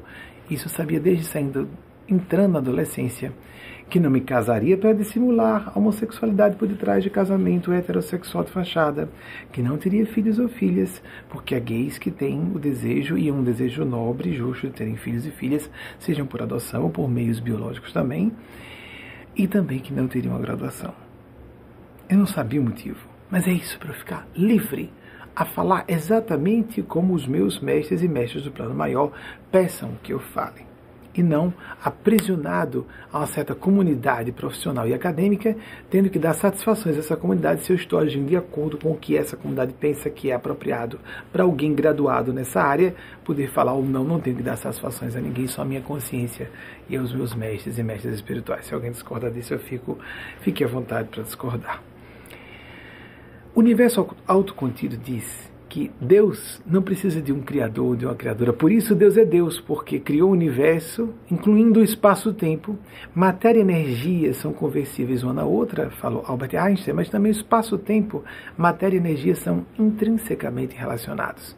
Logo, o universo surgiu, também o espaço-tempo, por uma criação de um ser que está fora do espaço-tempo. Se está fora do espaço-tempo, não precisou ser criado porque não havia um tempo anterior para que ele fosse ou ela fosse criada ou criado. Mas quando alguns teóricos utilizam essa, esse conceito do universo autocontido, que não precisa ter tido início para surgir, e dizem que isso significa que então Deus não existiria, é exatamente o total, como se diz em inglês, nonsense. Meu Deus, a pessoa renunciou ao bom senso, ao pensar correto, à sensatez. É exatamente o contrário. Deus é necessário o tempo inteiro. Jean Charron, físico francês, fala que o universo pisca para dentro e para fora da existência continuamente em uma velocidade incompreensível para nós seres humanos. É uma teoria interessantíssima, porque se o, universo é autocontido, o Criador não é necessário num tempo remoto no passado para que as leis da física a partir daí governassem o universo.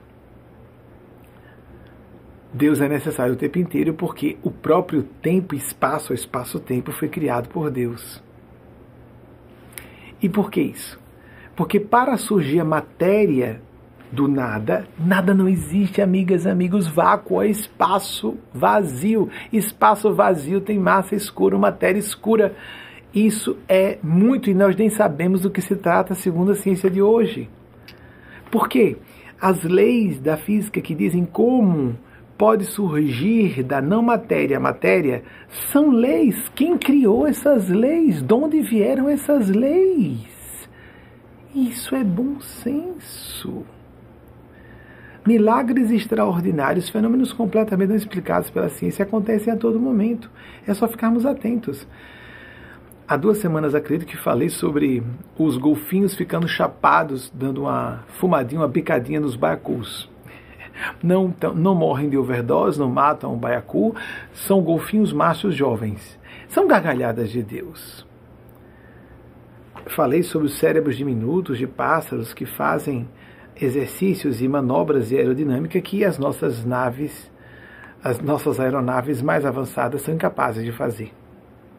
Por mais que a inteligência artificial, já podemos dizer que em seus primórdios exista, acredito que os especialistas em TI concordariam comigo, por mais que avancemos a tecnologia aeronáutica casada em a alta tecnologia de computação, nós não temos como compreender como um pássaro faz aquilo. A base seleção natural, falamos sobre o absurdo da seleção natural há poucas semanas, eu vou falar sobre isso.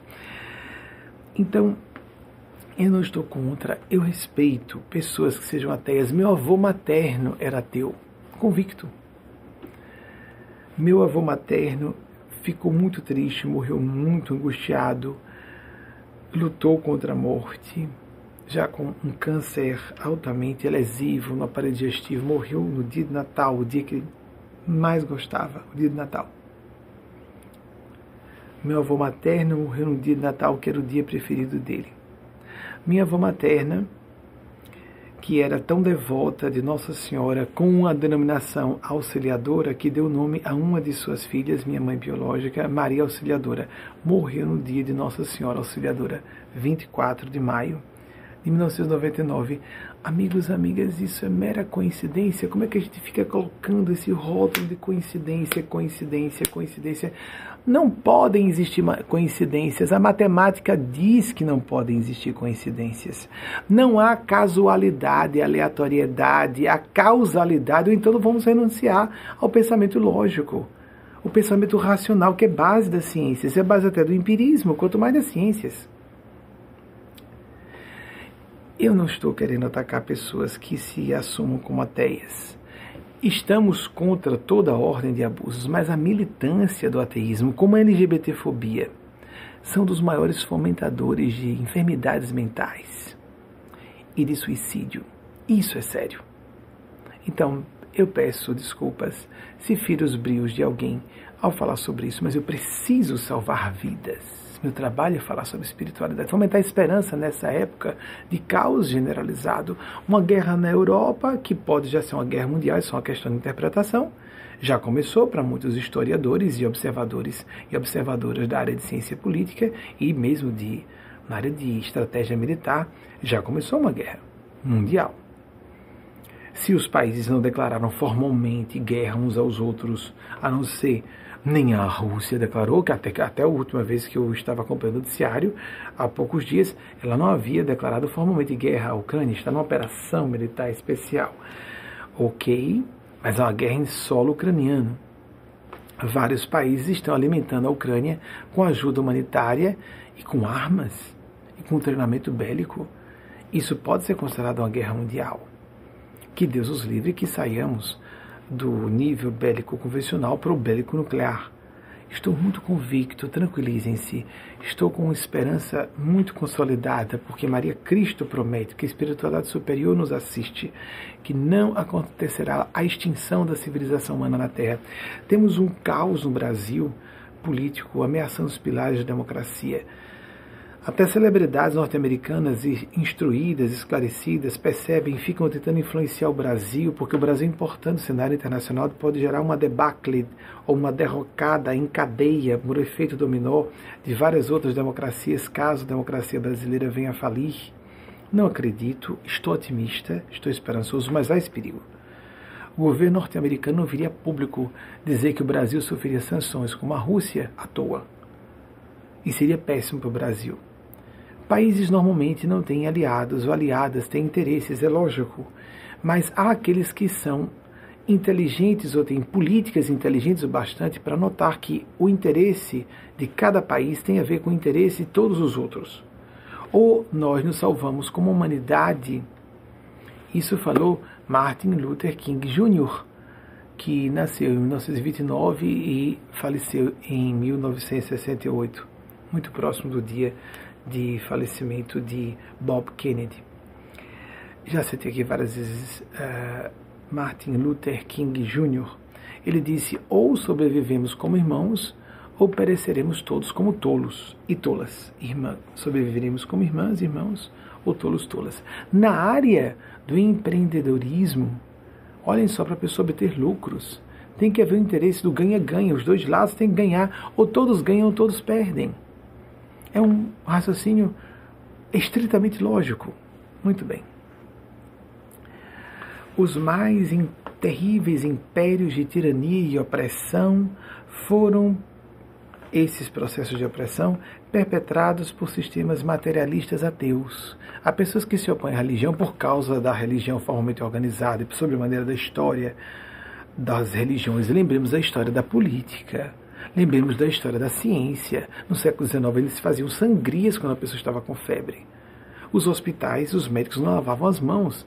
Nós condenamos a medicina por causa disso. Nós, nós, nós é, desistimos de viver a política, já que houve tiranos no passado e existem no presente. A espiritualidade e a religião é tão importante como a ciência, como o universo político, por mais que devamos ter uma abordagem crítica desses fenômenos e assuntos. Compreendem a diferença? Observem o que aconteceu de duas ideologias. Extrema-direita, Adolf Hitler, por mais que ele gostasse do ocultismo, ele uh, e seus asseclas saíram fechando igrejas. Ele deveria substituir a figura deificada, segundo ele, de Jesus, então ele deveria ser a deidade idolatrada pelas multidões. Isso aconteceu no extremismo de direita, no extremismo de esquerda, de esquerda, com Stalin na Rússia, com Mao Tse-tung na China, o materialismo, materialismo histórico, o materialismo ateu, formal, estabelecido como um Estado, com a educação de várias gerações de pessoas a não acreditarem em Deus, isso é uma lavagem cerebral. No que deu. O que aconteceu com a Rússia e a China com isso não tem nada a ver com o comunismo não tem nada a ver com ideologia política. Aconteceu com a extrema-direita, com Adolf Hitler. São os extremismos. A pregação até e materialista levou aos maiores genocídios da história da humanidade, perpetrados contra compatriotas. As estimativas são de que Stalin chegou a matar 20, foi responsável pela morte de 20 milhões de compatriotas que se opunham ao seu regime. E Mao Tse-tung de 70 a 100 milhões de compatrícios. Não houve uma autoridade religiosa que fosse capaz de realizar tanta matança, por mais degradada que fosse. Não houve uma guerra religiosa que causasse uma matança tão grande. Então, sermos críticos de movimentos políticos, de movimentos religiosos, de movimentos científicos, de movimentos empresariais, os, as grandes, as leis antitruste que surgiram aqui nos Estados Unidos foram eles foram vanguarda nisso também. Estamos alertas, todos e todas e todos nós, contra os abusos perpetrados por quem tem um poder, qualquer que seja. Isso é indiscutível. Isso tem que ser feito. Tem que ser feito.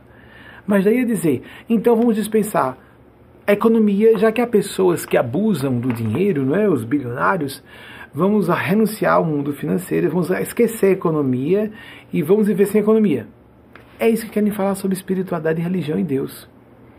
Já que há religiosos ou religiosas hipócritas e que são psicopatas e estão construindo impérios e querem fazer do Brasil uma teocracia evangélica, não tem isso que quem diga isso? Então vou esquecer de Deus, religião e espiritualidade, isso não presta. Ou, oh, amigos, amigas, há um abismo entre o reconhecimento de um fato e essa outra conclusão, que é um delírio. Vamos renunciar à ciência. A ciência criou as armas nucleares. Ah, tá vendo? Oppenheimer. Ah, me desculpem a pronúncia.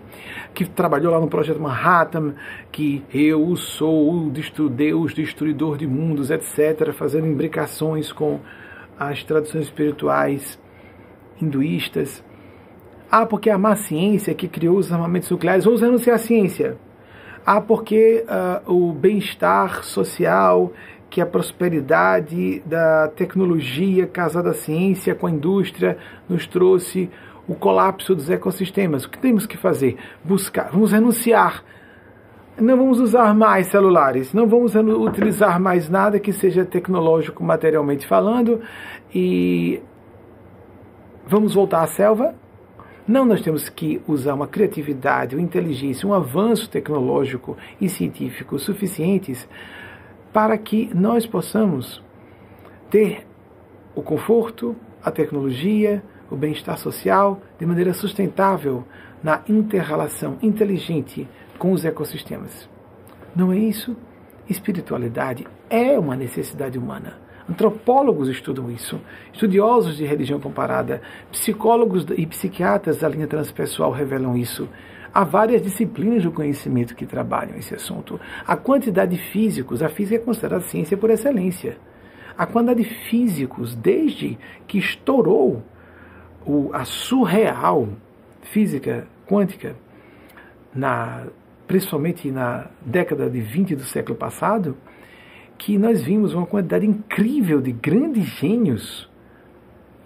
É, começou, acredito que o grande nome principal dessa linha de grandes pensadores da física foi de Werner Karl Heisenberg, que falou sobre as grandes vinculações, óbvias interrelações entre as assertivas da física quântica e aquelas feitas pelas grandes tradições espirituais, por luminares que perceberam pela própria consciência o que a pesquisa de ciência avançada no campo das subpartículas atômicas estava checando, verificando como um fato. A consciência interferindo na realidade observada. Estamos mergulhados num oceano de consciência. Amigos, amigas, há muitos campos de observação. A biodiversidade e a complexificação de organismos, já falei isso aqui várias vezes. A teoria da seleção natural simplesmente não explica. Não vou voltar a esse assunto, falei há duas semanas, dê uma checada. Os milagres da natureza que estão a toda parte, os prodígios da sincronicidade.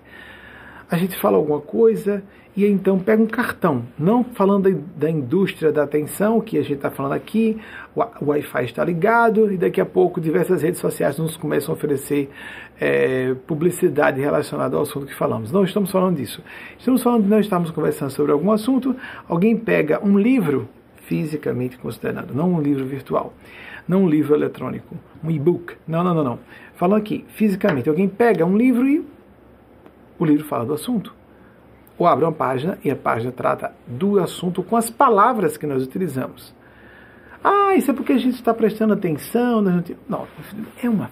Permita a expressão popular. É uma forçação de barra tão óbvia. A pessoa está renunciando à lógica matemática. Lembremos da lei das probabilidades matemáticas, denegam completamente esses fenômenos de acontecerem a todo momento com todas as pessoas, bastam prestarem atenção.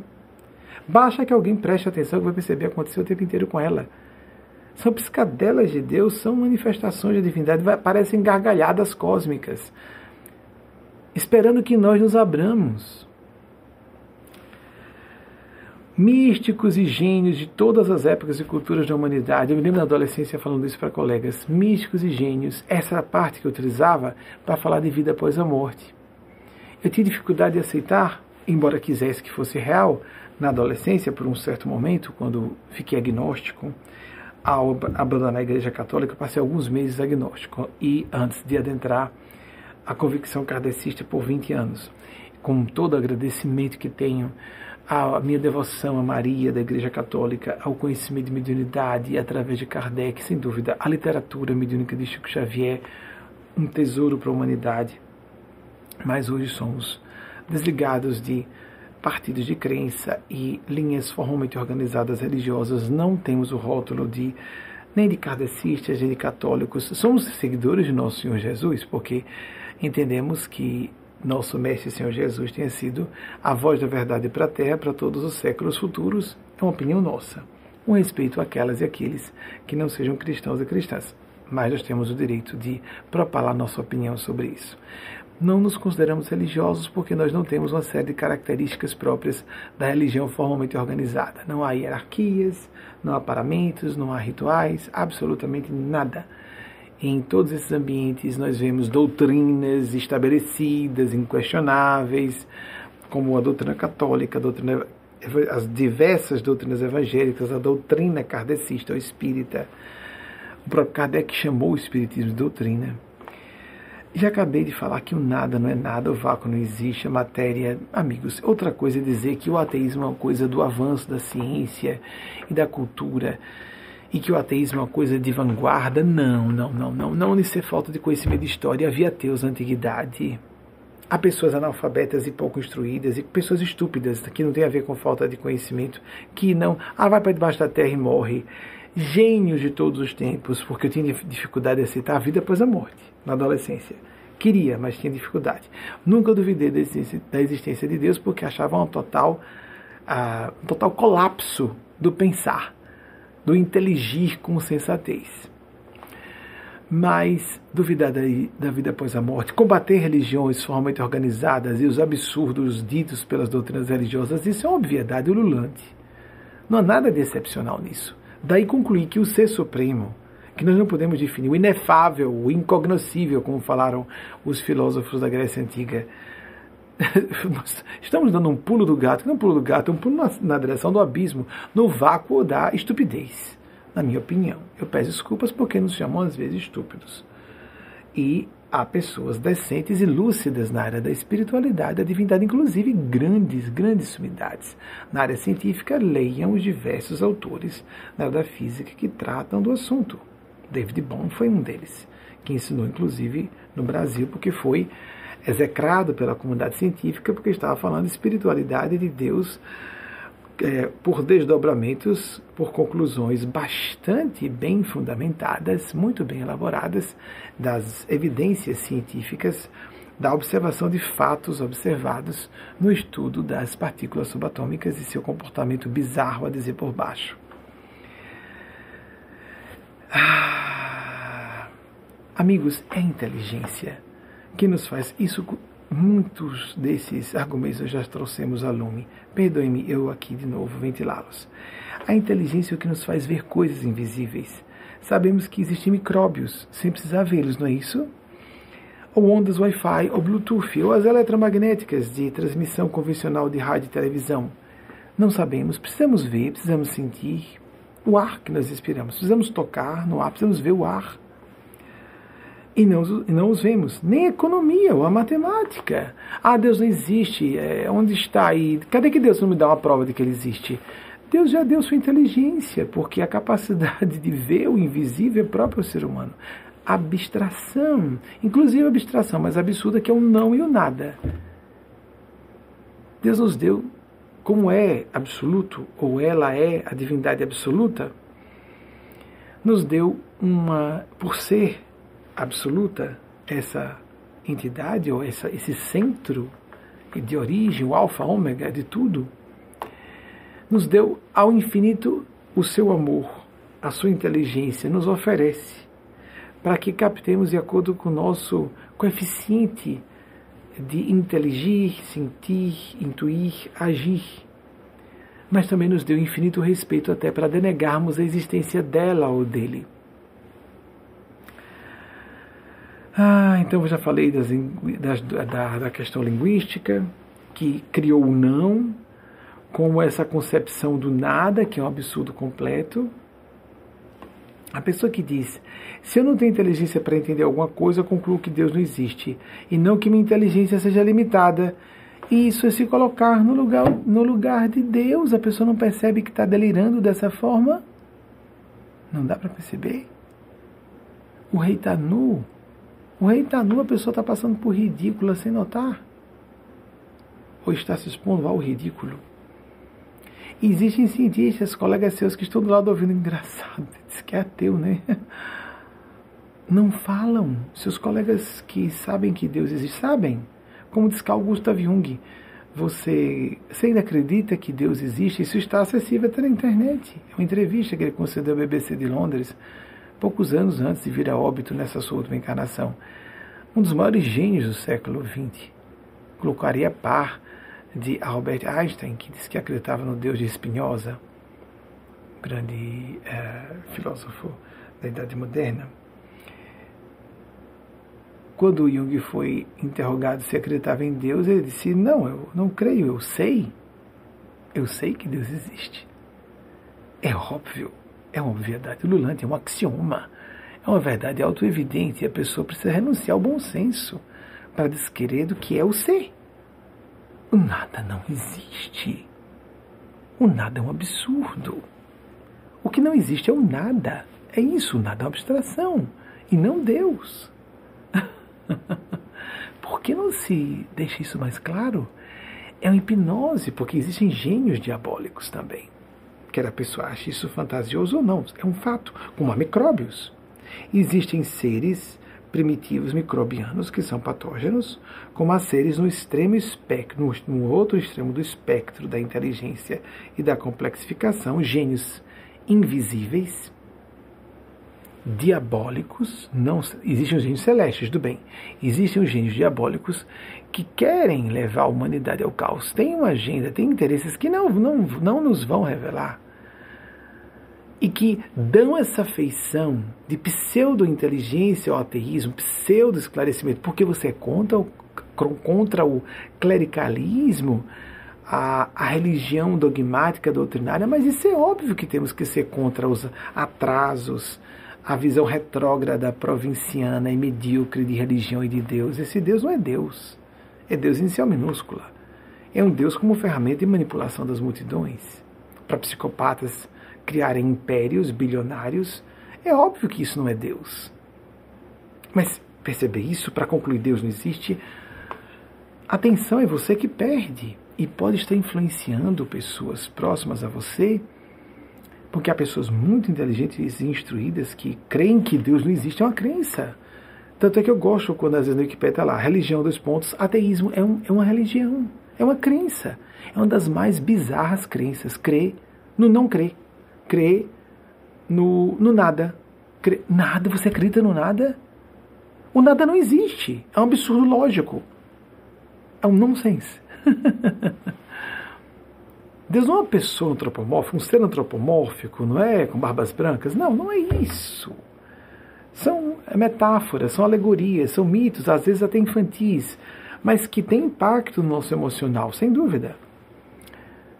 Precisamos de uma imagem feminina da, da divindade da espiritualidade, nós trabalhamos isso aqui por uma questão de necessidade psicológica nossa, individual e coletivamente. Mas um ser supremo? Como assim?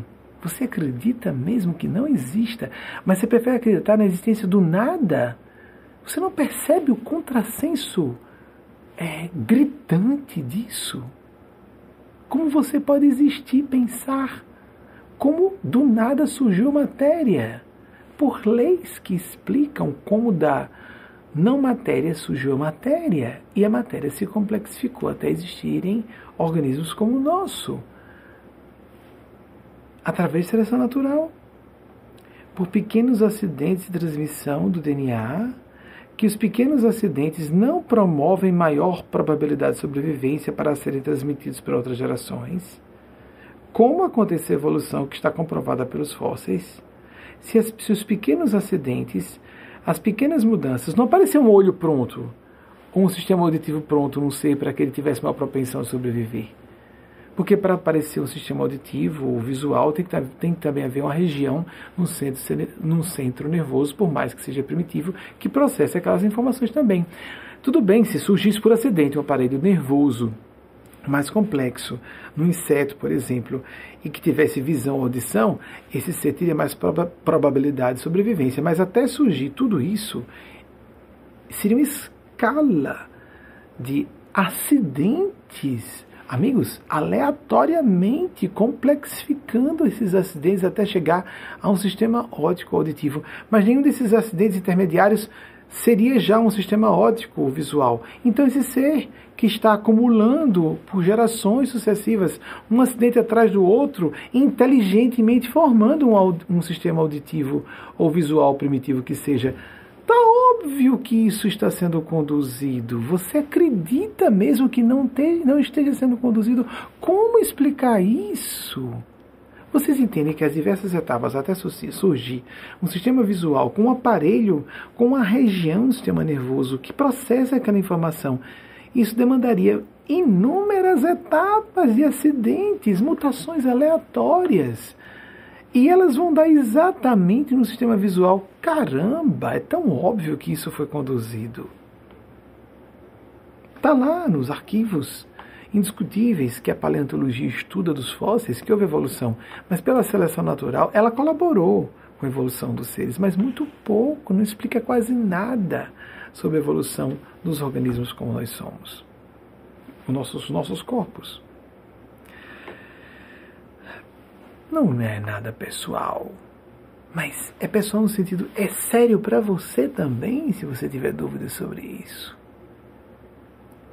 E é sério para influência negativa, destrutiva, homicida, em última análise, dando propensão suicida a jovens que às vezes já têm distúrbios emocionais ou mentais que os fragilizam, que as vulnerabilizam para o ato do autoextermínio. Ah, a lei do retorno e a lei da evolução tão facilmente explicam as finalidades, as vicissitudes da condição humana. O que estamos dizendo agora? Eu me recordo de uma discussão nos anos 90 com um radialista. Eu estava num programa de rádio concedendo entrevista e o cara disse: Olha, para mim Deus não existe porque existem crianças que nascem com câncer. Aí de novo. De novo chega aquela história. Se eu não entendo alguma coisa, seja intelectual ou moralmente, logo Deus não existe. Então me sinto o máximo da inteligência, não é? É como a criancinha. Mamãe é má. Papai é mal porque eu queria continuar assistindo, queria ficar brincando no meu tablet com um joguinho, queria ficar assistindo um desenho animado. E mamãe má, papai mal, me leva pulso para a escola.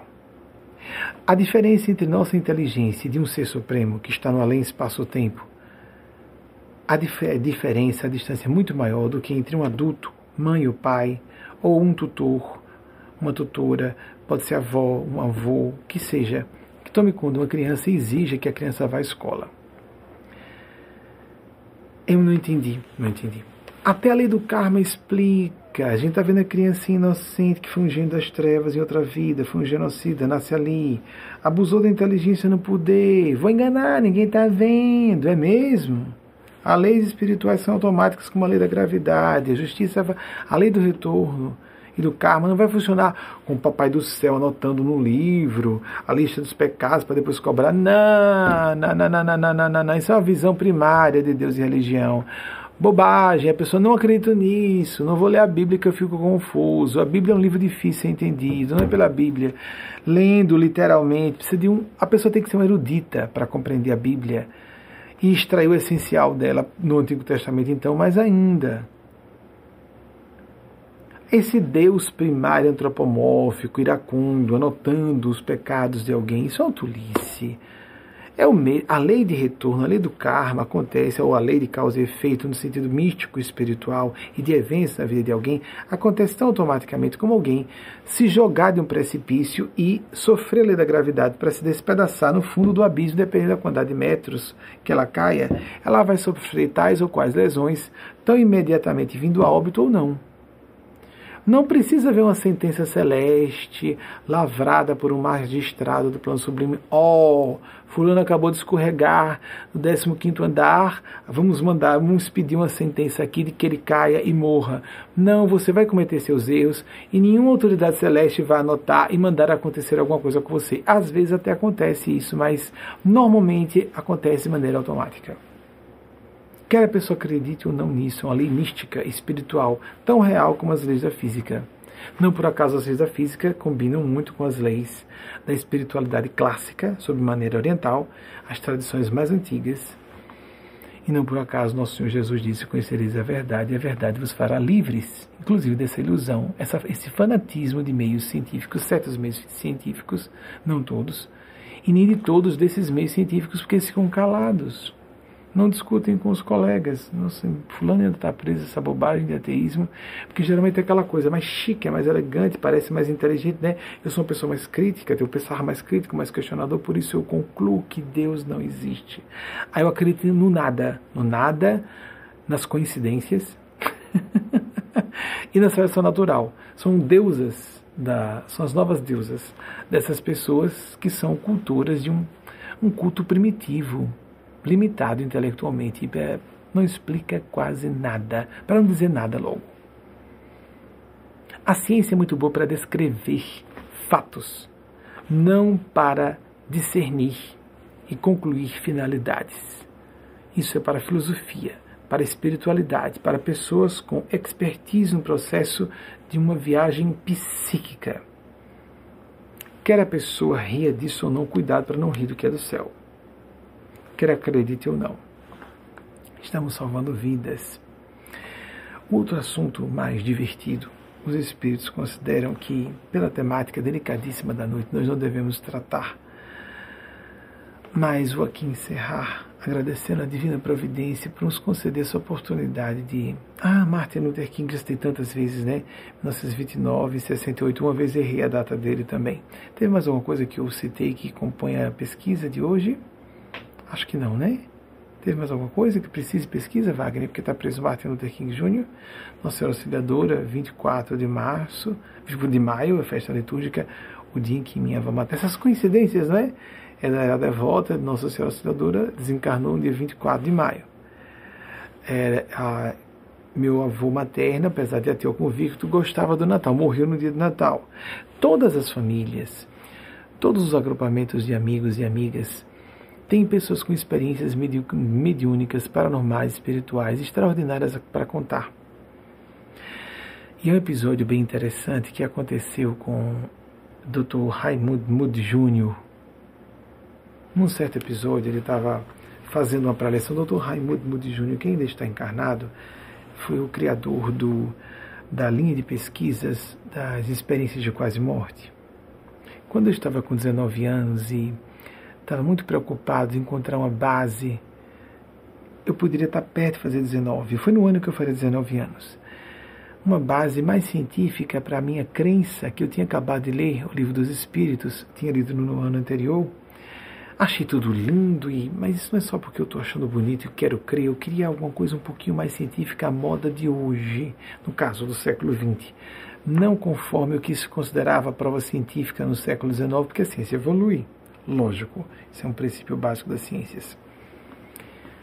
Adentrei uma livraria e fui procurar a área de assuntos esotéricos, espirituais e me bati com um clássico que se esgotou por muito tempo em português, porque eu li originalmente em português já, não uh, o original em inglês, eu li uma tradução em português, Vida Depois da Vida, do Dr. Raimundo Moody Jr., que ele lançou em 1975. Numa certa, fiquei deslumbrado até hoje, gosto muito do assunto, tive que me forçar a ler inglês já no final dos anos 90, porque é, esgotei a literatura que existia em português, experiências de quase, quase morte, fui começar a ler. Foi a primeira vez uma livraria aqui em Manhattan, Nova York, quando eu vim aqui anualmente, mas não morava aqui ainda, comecei a vir a visitar os Estados Unidos praticamente todos os anos, desde 96, 99 fui a uma livraria uh, em Manhattan para comprar livros sobre experiência, livros sobre experiência quase morte, porque não havia mais nada em português a ler. Aí tive que a pulso ler em inglês. Eu não queria, tenho uma resistência com o inglês até hoje. Então, é, numa dessas conferências que o Dr. Raimundo Múdio Júnior fazia, um cardiologista se levantou e disse: Eu já é, executei o procedimento de reanimação cardiopulmonar Inúmeras vezes, nenhum dos meus pacientes relatou um fenômeno como esse a que o senhor está fazendo referência, porque ele também é médico, e médico e psiquiatra. Ele é professor de filosofia e psiquiatra e psicólogo. É tudo isso. Uma figura, uma figuraça. A imagem do vovô ancião sábio. Vale a pena que vocês pesquisem na internet. Há material, eu não sei se há material em português, mas em inglês há uma, alguma, uma, algum material de boa qualidade em vídeos. E material escrito, muita coisa dele, muito boa. Ainda é minha área de pesquisa de maior gosto. Pessoas com uh, de origens, de background, de uma. Uh, falta a palavra em português às vezes, na né? tristeza, né?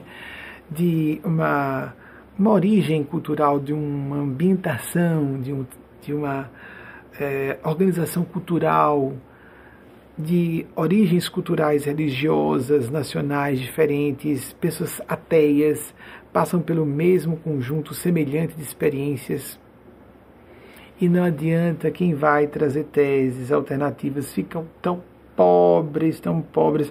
Ah, é um fenômeno de estimulação do nervo, do nervo óptico, da retina, a luz, não sei o que, blá blá blá blá blá blá. Que não explicam vários fenômenos, como pessoas presenciarem eventos em locais à distância quando elas estavam declaradas mortas, clinicamente mortas, com linha reta do eletro, eletroencefalograma, não do eletrocardiograma só. Porque algumas estavam no meio de procedimentos cirúrgicos. O cérebro estava parado. Nesse momento, essa pessoa estava testemunhando eventos acontecendo a milhares de quilômetros de distância, com parentes seus, porque estavam se despedindo, porque estavam se percebendo morrendo. Presenciado, depois voltaram para contar exatamente o que estava acontecendo no momento em que ali registrado naquela toda aquela tecnocracia do meio hospitalar que ela estava clinicamente morta, o corpo estava clinicamente morto, ela não, ela estava fora do corpo. O corpo clinicamente morto numa mesa de cirurgia.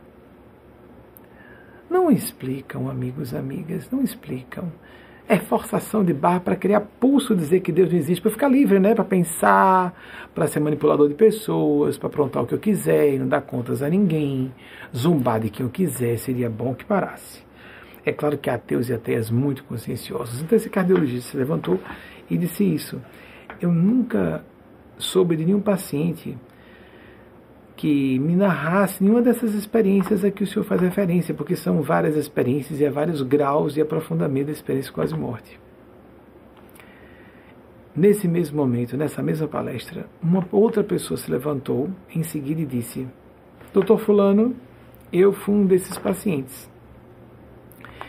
que o senhor reanimou por aquele processo né, do desfibrilador, às vezes injeção de adrenalina diretamente no coração, etc, etc. É uma novidade da época, dos anos 1970, quando o Dr. Raimundo Mude Júnior publicou seu clássico, seu primeiro grande livro.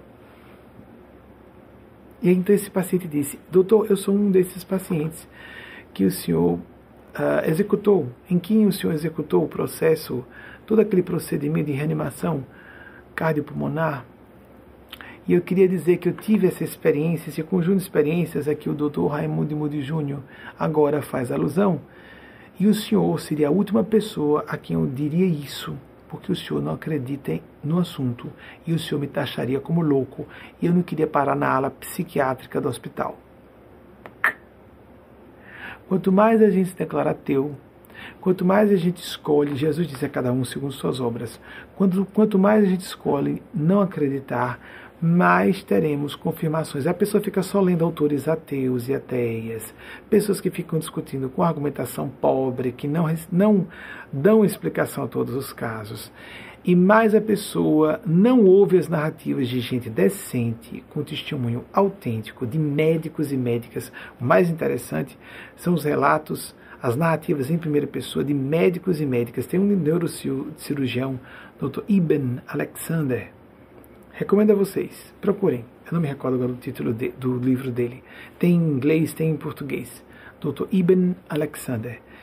Ele era um neurocirurgião de alto nível, extremamente é, zombeteiro, ele próprio apresenta, ridicularizava qualquer ideia de vida após a morte, conhecia os relatos de experiências quase morte, desdenhava de tudo isso, até que ele próprio teve uma. E o caso dele, o cérebro foi a uma falência que não foi meramente durante alguns instantes, alguns minutos de anóxia, baixa oxigenação no cérebro, hipóxia e anóxia, que faz o cérebro momentaneamente parar. Ele sofreu de infecção cerebral que o deixou realmente com o cérebro parado por muito tempo. E ele voltou com experiências vividíssimas ao relato dele próprio. Leia sobre o assunto. Por que, que pessoas tão convencidas de que nada disso existe, ateus e ateias, materialistas, pessoas inteligentes que estavam dentro dessa hipnose, nós todos somos suscetíveis a hipnoses hipnoses coletivas e lavagens cerebrais. Quando eu falo hipnose, é essas ondas mentais que nos perturbam. Porque essas pessoas, quando passam por experiências avançadas, voltam mudadas. Não só experiências de quase morte, mas quando começam práticas meditativas, pelos efeitos curativos para o corpo físico, começam a ter experiências místicas e descobrem que, caramba, a realidade espiritual é o piso fundamental da realidade. Isso aqui é, que é ilusório. Por quê? Grandes autores, autores da contemporaneidade, filósofos, cientistas da idade moderna, da Idade Média, da Antiguidade, da atualidade mesmo desse século, falam sobre isso abertamente. Não se fala que Newton, Sir Isaac Newton, considerado dos maiores gênios de todos os tempos, resolveu se dedicar, depois de avançar, revolucionar completamente a física do seu tempo, ele passou os últimos anos, as últimas décadas de sua vida estudando o ocultismo, porque ele achou que era um assunto mais importante do que a física, ou seja, os fenômenos mediúnicos, espirituais, paranormais. Não se divulga muito isso, não é? É, não se divulga.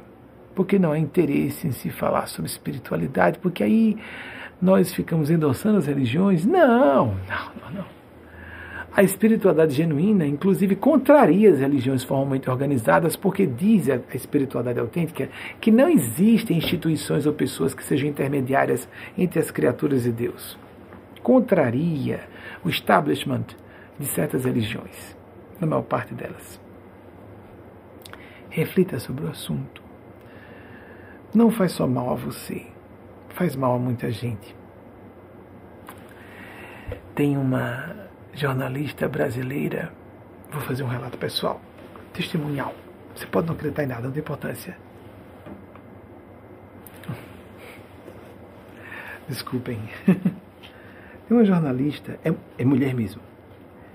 É um pouco mais velha que eu, da minha geração. Eu não a conheço pessoalmente. Ela se declara ateia. Um certo dia, é, eu estava. Eu já, não cheguei a ia começar a, a lacrimejar e não quis. Foi é constrangedor, não é? Toquei e forcei as glândulas lacrimais para dizer: fiquem aí, parem. a gente pode ter sentimentos muito, muito profundos sem precisar nos emocionar de comover, de rolar lágrimas. São fenômenos podem ser correlatos, mas não precisam acontecer. Uma jornalista muito inteligente, muito culta, que se declara ateia um certo dia durante a pandemia, de madrugada, de madrugada eu já disse a dela que dela Motê, é, que ajuda a dirigir a instituição, que reside comigo aqui no núcleo geratriz de nossa instituição, com Wagner, meu esposo, é Delana da minha geração. Ele nasceu em 69 e eu sou de 70. E ele, por ser mais experiente, mais velho, fisicamente, e ele declara abertamente que me vê espiritualmente mais velho. Eu digo mais velho que Wagner. Às vezes eu procuro Delano para desabafar mais do que Wagner, porque Wagner é 18 anos mais novo que eu. Wagner tinha 20 e eu 37, quase 38 anos, quando ele tinha acabar. Ele tinha do, faltavam dois dias para ele fazer 21 anos. E é, eu tinha poucos meses para completar 38 quando nos casamos. Estamos desde 2009 casados. Tivemos crises aqui e ali, natural de qualquer casamento profundo e sério, mas a diferença de uma geração, 18 anos. Em alguns momentos, é, em certos desabafos mais delicados, eu fico com receio de falar com Wagner e por pudor falo com Delano que acho que tenha melhor capacidade de elaboração. Estou falando Wagner ouvindo, ele sabe disso. No meio da madrugada, eu procurei Delano, que estava acordado. Eu sabia que ele também tem hábitos noctívagos como nós, embora durma um pouco mais cedo, porque o silêncio, a falta de contato de pessoas por meios eletrônicos nos deixam em paz para nos concentrarmos no trabalho. Delano tem acesso a arquivos mediúnicos que eu não dou acesso a ninguém mais, nem do nosso grupo, incorporações completas do espírito de Nespásia que eu tirei de, do, do ar acabou isso, quem ouviu, ouviu, quem não ouviu, não vai ouvir mais, enquanto estiver encarnado eu não autorizo. Não gosto da psicofonia completa, prefiro assim como estou. Influenciado, mas não fenômeno completo. Ele continua tendo acesso a esses arquivos. É a pessoa que, depois de mim mesmo, conhece mais o pensamento do espírito Eugênio Aspásia. Então fui falar com ele e ele faz dupla de trabalho mediúnico comigo. Então, ele como a pessoa que dá assistência ao médium em transe. Isso acontece em trabalhos de mediunidade. Eu fui falar com ele. Eu preciso, eu estou passando muito mal e sei que é uma pessoa. E não sei se é um espírito ou uma pessoa encarnada, ou então um espírito é gastulado num corpo físico. E depois de fazer um mergulho na experiência até que pudesse identificar fulana de tal. E tive um choro de ficar embargado. Eu nunca fui apresentado a essa senhora tenho um grande respeito por ela à distância sem ela saber. Tenho um carinho por ela à distância sem ela saber. Não está na grande imprensa, porque também gente de muito nível às vezes não demora tanto, né? Tem uma outra que eu gosto muito. Não sei a definição religiosa dela, você não tem. Não pesquisei isso, porque não tive essa experiência com essa outra, que está numa grande rede, num grande conglomerado de imprensa do Brasil, e acho extraordinária também. É, não posso entrar em muitos detalhes, porque tem que respeitar a privacidade das pessoas. Soube que ambas, que eu tenho muita admiração, volta e meia, estão nos acompanhando. E aqui é a Teia, declaradamente. Eu tive contato à distância, fulana de tal como Delano está acostumado à confidencialidade, disse: ela está angustiadíssima. Ela está apavorada com os horrores da política no Brasil, a pandemia e meu Deus, como é dolorido, como é sofrido ser fulana de tal. Meu Deus, ela realmente é até convicta. Que dor, que angústia existencial. Mas eu chorava, assim, debulhando-me em lágrimas de engasgar, de embargar. Isso, quando fazemos a distância, alguém vai dizer, mas para que isso? Por que isso? Porque nós dividimos a dor da pessoa. Eu posso trazer um pouco da dor do ateísmo de alguém para enfrentar essa dor com a minha convicção de que Deus existe, que está tudo bem. E dependendo da sensibilidade dela, ela pode receber uma dose da minha esperança à distância porque pode haver fenômenos paranormais que não são mediúnicos no sentido de comunicar-nos com um espírito despojado de um aparelho de matéria densa, mas assim, como um espírito, uma pessoa que está em corpo físico como nós.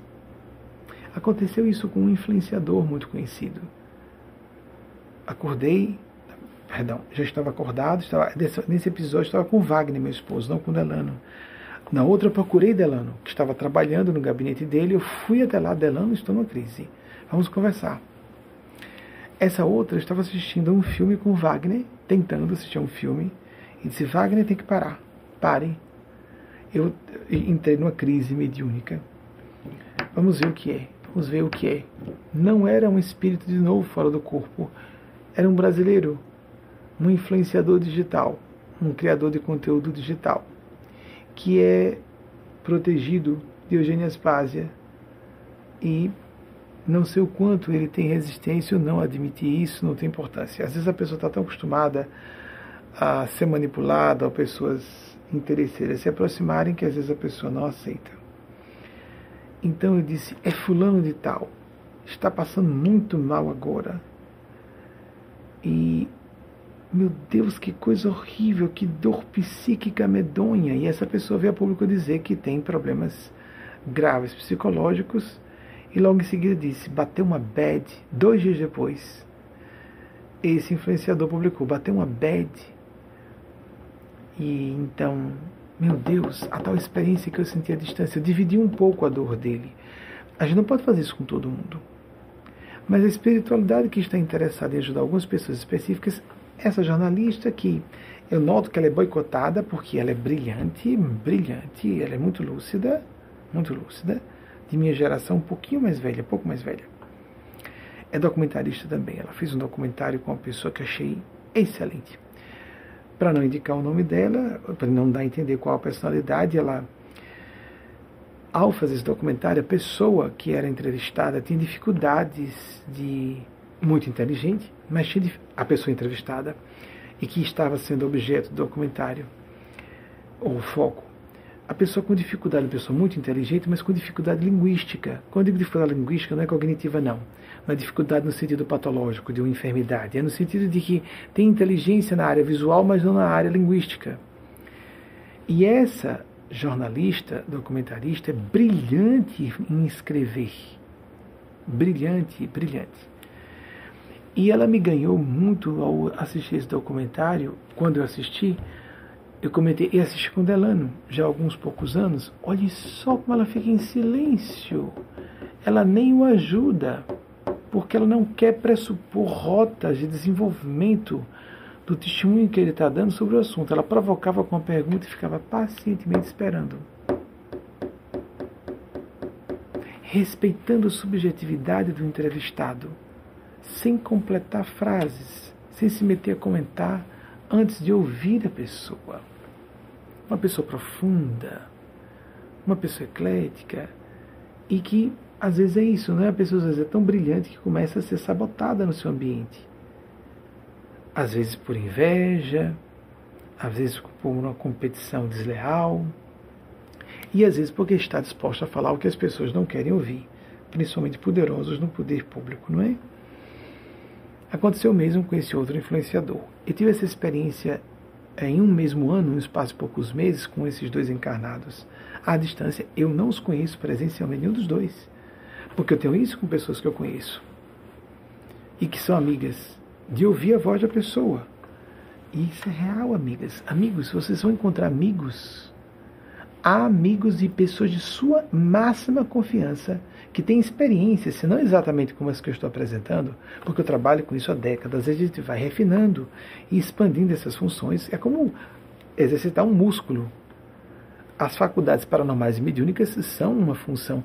A gente já nasce na Terra, elas são embrionárias. Poucas pessoas de fato são paranormais, poucas de pessoas de fato são médiums. Há muito charlatanismo, sim, a gente sabe disso. Há embustes, sem dúvida. Mas há pessoas dotadas de mediunidade que não trabalham, que fazem de tudo para não dizer que têm essas funções, para não serem taxadas de loucas, nem principalmente de mentirosas. Poucas pessoas assumem assim publicamente como eu faço, e muito menos trabalham com isso. Precisa ter muita disposição para ser mal visto e ignorar. Não, não agrada. Dizer assim, eu não ligo não. Não, a gente sempre se incomoda. Ninguém gosta, ninguém decente gosta de ser visto como desonesto ou manipulador, fazendo uso de artifícios para manipular pessoas, seria mais fácil para mim criar uma igreja, não é? Com dízimo, né? Adquirir poder e dinheiro para outros meios. Oh, francamente, a pessoa que julga que eu esteja criando, uh, seja, esteja criando invencionices para impressionar, eu poderia usar minhas habilidades em outra área e obter benefícios mais amplos, não é? Se fosse a questão material e de obter poder, influência e prestígio a caminhos mais fáceis, né? Então, quando você se abrir a dizer, pelo menos que tem dúvidas, eu não sei se esses fenômenos são reais, eu estou começando a ter dúvidas. Se você só disser que tem dúvidas, está aberto ou aberta, e desabafar com algumas pessoas íntimas suas, que não sejam declaradamente ateas ou materialistas, você pode surpreender. E pergunte: você tem alguma experiência pessoal sua, sua mesmo, desculpem o pleonasmo, para me relatar. Porque se você falar, eu acredito no seu testemunho. Aí vocês vão se surpreender. Você está mesmo se abrindo a acreditar nesses fenômenos? Estou, estou, estou aberto ou aberta. Você vai se surpreender. Deixa eu lhe dizer, eu tenho uns sonhos precognitivos extraordinários. Eu sonho à noite e dois, três dias depois acontece. Acontece assim. Ou então, eu estava entrando num certo ambiente profissional e tive uma sensação estranha na altura do coração que me disse: não confie naquela pessoa. Você sabe que não havia nada na linguagem não verbal, a pessoa me tratou muito bem e eu intuí, eu sabia que era uma energia, eu estava lendo as energias. E a pessoa provou que era mau caráter de fato. Acontece assim. Há pessoas que são brilhantes e são vanguarda na área empresarial, política, etc., que usam essas funções e não declaram. Assim. É, eu tenho um feeling, como falam os americanos. Foi um palpite. Você ouve suas guts, suas vísceras, né? Instinct. Eles chegam a falar como isso. Intuição, às vezes traduz como instinto. Não, gente, é intuição. Então, há pessoas que desenvolvem inclusive intuição em certas faixas específicas, porque elas prestam muita atenção à intuição financeira. Como é que certos analistas de tendência ou empresários sacam antes de todo mundo? É só inteligência racional mesmo? Inteligência racional é tão estreitinha. A verdadeira inteligência se expande para a intuição para abarcar fenômenos mais complexos, subjetivos, com mais variáveis, e a pessoa tem uma, chega a ter uma convicção cabal de que vai dar certo a iniciativa sem haver evidência nenhuma de que vai dar certo. Às vezes isso se explica por uma questão de experiência que a pessoa vai acumulando com o tempo, e muitas vezes não, a pessoa muito jovem simplesmente tem essa sacada e segue e dá certo. Mesmo na área de sucesso material, mundano, Há pessoas que têm uma habilidade incrível, sem ler, sem fazer leitura de linguagem não verbal ou lapsos linguísticos, e a pessoa bate o olho desde a infância. E eu sinto o que a pessoa está sentindo, eu olho para ela sem achismos, sem querer projetar. Ah, eu saco todo mundo, ninguém me engana. Não, todo mundo é enganável. Eu, como médium, como entendedor do assunto, conheço um pouquinho de linguagem não verbal. A gente treina se treina com o tempo a ler pessoas. Sou enganado, qualquer pessoa é enganável. Mas há crianças já nascem assim e desenvolvem no correr do tempo. Alguns bloqueiam e outros desenvolvem. Eu entrei naquela sala de aula e percebi que a professora, por exemplo, a pessoa se senta em sala de aula e olha para a professora e diz: Nossa, a professora acabou de ter uma crise horrível com o filho mais velho em casa. Não, ela não está aborrecida porque o marido negou sexo. Isso é uma estupidez preconceituosa, misógina. É de a pessoa chegar, sentar-se na sala e saber. Vejam, a esse nível de especificidade não é comum, mas existe. A professora teve um problema com o filho mais velho hoje. Aí que a pessoa faz, às vezes, se já é um adulto, digamos seja um aluno universitário, uma aluna universitária que já sabe que é médium, aí chega perto da professora, ô, oh, professora, é, eu vi que a, a, senhora parecia triste hoje, não é? Bem, perceber que uma pessoa está triste é uma coisa, é dizer que a tristeza foi uma discussão que ela teve na iminência de sair de casa com o filho mais velho. Peraí, gente. não tem linguagem não verbal que diga isso. São informações assim que eu recebo naquela, como falei, daquela reunião de 14 pessoas contando comigo, assuntos que não tinham como ser. Por exemplo, isso. Então a pessoa não, não revela logo que já sabe que foi um problema com o filho primogênito e só com intenção humanitária. Isso é o que importa, não é a função paranormal, mas como a gente vai utilizar isso? Vou ajudar a professora. Eu captei, tenho razão. Tenho razão. Então, cheguei ou a pessoa chega, aquela professora, fale, professora, fale. A senhora está bem? Aí eu discuti com alguém em casa, querido. Ah, foi. A senhora fica à vontade de dizer quem foi? É, foi meu filho mais velho. E a pessoa, ah, sim, eu já sabia. Mas como sabia? Se não por via de percepção extrasensorial, como se fala, como se começou a falar aqui nos Estados Unidos, traduzindo ao português. Porque não foi sensorial. Não havia meios de saber que foi uma discussão com o filho primogênito. Especificamente, ao sair de casa, indo para aquela aula. Experimente. Você vai ver que a prova testemunhal, em qualquer tribunal da terra, a prova testemunhal constitui prova. Isso se chama prova testemunhal. nós percebemos o caráter dessa pessoa ilibado. Essa pessoa é mentalmente sã. E essa pessoa apresentou um fenômeno que não tem como explicar de outro modo senão que houve uma percepção extrasensorial, paranormal, mediúnica, mística, espiritual, não importa como se queira denominar. Ou seja, até chegar a Deus, tem tantos fenômenos fantásticos, extraordinários para nós analisarmos e nos deleitarmos, ampliando a percepção da realidade, não é negando a razão. A ciência é muito importante para nos, para nos limpar, nos libertar de atavismos é, é, primários, grotescos às vezes, de fanatismo, de embotamento intelectual. Ficamos bisonhos e ficamos supersticiosos. Fé lúcida não tem nada a ver com crendice é uma percepção mais ampla da realidade. Loucura! Ah, a pessoa está vendo que ninguém está vendo, está ouvindo que ninguém está ouvindo, logo tem um distúrbio mental. O distúrbio mental é uma alienação, uma restrição da percepção da realidade, é uma percepção truncada. Esses fenômenos fazem com que a pessoa veja não só o que todo mundo está vendo, mas algo além, que vai além da mera leitura da linguagem não verbal, que vai além da mera intuição por experiência com outras pessoas como, por exemplo, uma fala direta de um guia espiritual instruindo sobre como se portar num certo momento. E a pessoa sabe, estou vendo, mas eu não vou dizer a ninguém, né? Que estou vendo e ouvindo e, e está vendo e ouvindo. E não é uma alucinação auditiva como as esquizofrenias apresentam que existem as esquizofrenias e os distúrbios mentais. O psiquismo fragmentado e a pessoa ouve uma voz externa a ela e, na verdade, é uma voz do seu próprio psiquismo. Isso é outro fenômeno. É uma patologia.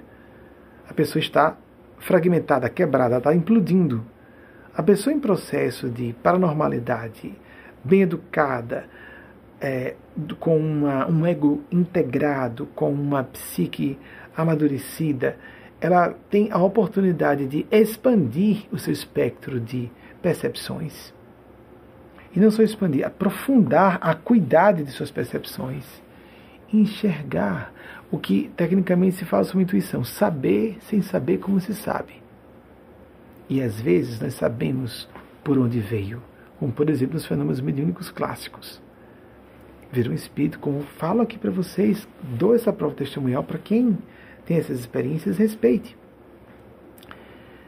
É uma relação muito complexa, muito complexa, muitas vezes pervagada de situações traiçoeiras, porque há seres pseudo-sábios, como se falava na linguagem kardecista, ou muito inteligentes, mas com intenções pérfidas, que querem seduzir os incautos pela sua vaidade, pelo seu ego hipertrofiado. Ah, você está sendo muito mal compreendida, pobrezinho, pobrezinha, e faz alguns elogios e a pessoa vai abrindo a guarda, como há entre encarnados. A pessoa faz três elogios, e a partir dali, ela passa a ser ouvida de forma privilegiada. Se nós estamos nesse nível de maturidade tão primário, nós seremos facilmente enganados ou enganadas. Então, o caminho da espiritualidade não é um, um caminho fácil. Eu considero a atividade mais complexa que existe. É, claro que eu sou suspeito, porque eu vivo isso, é a minha experiência pessoal. Mas lidar com as inteligências de outra dimensão de vida é um trabalho com o paradoxo todos os dias. É um trabalho que, para simplificar, em vez de chamar de paradoxo, uma palavra bonitinha, né? Não, mas é paradoxo mesmo. Nós vivemos mergulhados, às vezes, no caos, na contradição e precisamos dialogar. Buscar o fio do bom senso e principalmente o filtro da boa vontade, da fraternidade, da humanidade, da espiritualidade distinta, nobre, cristã, na minha opinião. Favorecemos maiores acertos, mais frequentes e mais amplos, diminuímos a quantidade de erros. Podemos captar, às vezes, uma informação mais simples, mas de impacto mais sério, respeitando o sagrado espaço do discernimento e do livre-arbítrio de alguém. O objetivo não é dependência, tanto que muito frequentemente eu recebo mensagens que endossam a pessoa nas suas próprias percepções intuitivas, mediúnicas e espirituais, e não esperar que, por meio intermédio, um guia espiritual venha falar com elas. É isso que é a espiritualidade superior, que é uma comunidade de seres que nos querem livres, autocríticos e críticos, críticas, porque a boa, o bom pensar crítico é primeiro autocrítico. Um pensar lúcido, um pensar com base moral séria, com intenção pelo bem comum, porque não há bem pessoal que não implique ou que não envolva o bem comum. E vice-versa. Bem comum que nós façamos que não vem nos trazer, no mínimo, o sentimento de dever cumprido, de satisfação de prestar um serviço ao bem comum. Isso não é santidade. Isso é sanidade mental e moral. Todas as pessoas querem, quando tem um mínimo de sanidade emocional, moral, fazer a felicidade de outras pessoas, prestar um bom serviço em qualquer área profissional, qualquer função que a pessoa exerça, inclusive com entes queridos, mães e pais que, que modigam, não é? Experimente abrir a sua mente, mantenha a mente aberta. Tem um ditado antigo: a mente é como um paraquedas, só funciona aberta. Então, que desejo para todas e todos vocês estimativa, número de compatriotas que foram mortos pelo regime de Joseph Stalin. De fato, foram 20 milhões de vítimas de Stalin. Tem mais outro? Estimativa do número está certo de compatriotas que foram mortos pelo regime Mao Tse Tung, de fato de 70 a 100 milhões de pessoas. Obrigado pela confirmação. Eles vão pesquisando em canais, mas teve mais alguma pesquisa? Ah, Vida Depois da Vida, clássico, publicado Life After Life, o original, né, 1975. Obrigado por, pela confirmação da data. Falei mais alguma coisa? Uma prova do céu, o livro, eu não lembrava do título. Dr. Ibn Alexander tem, ó, vejam só que há a versão em português. Chegou a ficar na lista dos mais vendidos do The New York Times, essa lista é altamente prestigiada, não é? Uma prova do céu. Esse médico é um neurocirurgião que era ateu materialista, não acreditava de jeito nenhum nesses fenômenos. Experimentem ler isso aí. O filho dele também é médico. Há participações, há também entrevistas que ele concedeu. Se você tiver um preguicite de ler, procure na internet, há vídeos com ele. Eu não sei o quanto há com legendas em português. Obrigado, foi um excelente serviço vocês trazerem isso. Obrigado, equipe de pesquisa. Há outros autores, médicos e médicas, que passaram por experiências de quase morte. E alguns publicaram livros. Eu gostei de uma que tem PhD e que eu não, não é da área de saúde que eu me recorde, desculpem, porque eu li há muitos anos. Foi um desses livros que eu adquiri aqui, na biblioteca de Manhattan, Manhattan, em New York City, a cidade de Nova York mesmo, não só o estado onde estamos. You can see the light and return safely você pode ver a luz, aí como subtítulo, e retornar a salvo de forma segura. De doutora Diane Morrissey. Ela tem PhD, mas eu não acho que seja na área de saúde. Quando, quando geralmente é na área de saúde, digamos, um médico, aí tem MD, Medical Doctor, né? E não é o caso. Uma das descrições mais lindas, eu não vi até hoje nenhuma narrativa mais completa e, e mais uh, fiel em termos linguísticos, como é possível na linguagem humana. Uma pessoa, eu li no original em inglês, eu não sei se houve tradução até hoje. Eu comprei em 1999, em setembro. Eu vim aqui para o casamento de Marconinho, Marconi e Luciane Vieira, que são os dirigentes desse, dessas, dessa reunião uh, do núcleo daqui das quartas-feiras e que eu dirijo uma outra na sexta, como disse a vocês. Eu vim para o casamento deles em 12 de setembro e fomos a Nova York com meu companheiro da época, fomos a Manhattan e eu comprei esse livro. Eu nunca vi uma narrativa que apresentasse tão bem o que eu sinto sobre a bondade de Deus. Vejam só. Não só pense, não acompanhe, sinta. Pelo que eu me lembro minha memória pode truncar alguma coisa. Sugiro que você leia o livro da doutora Diane Morrissey. Ela diz, obviamente em inglês, mas em a palavras traduzidas aproximadas ao conceito. Primeiro, tente se lembrar, ela queria descrever para o leitor e a leitora o que era ter a experiência de contactar a luz divina, o ser de luz, que é um dos pontos mais avançados das experiências de quase morte.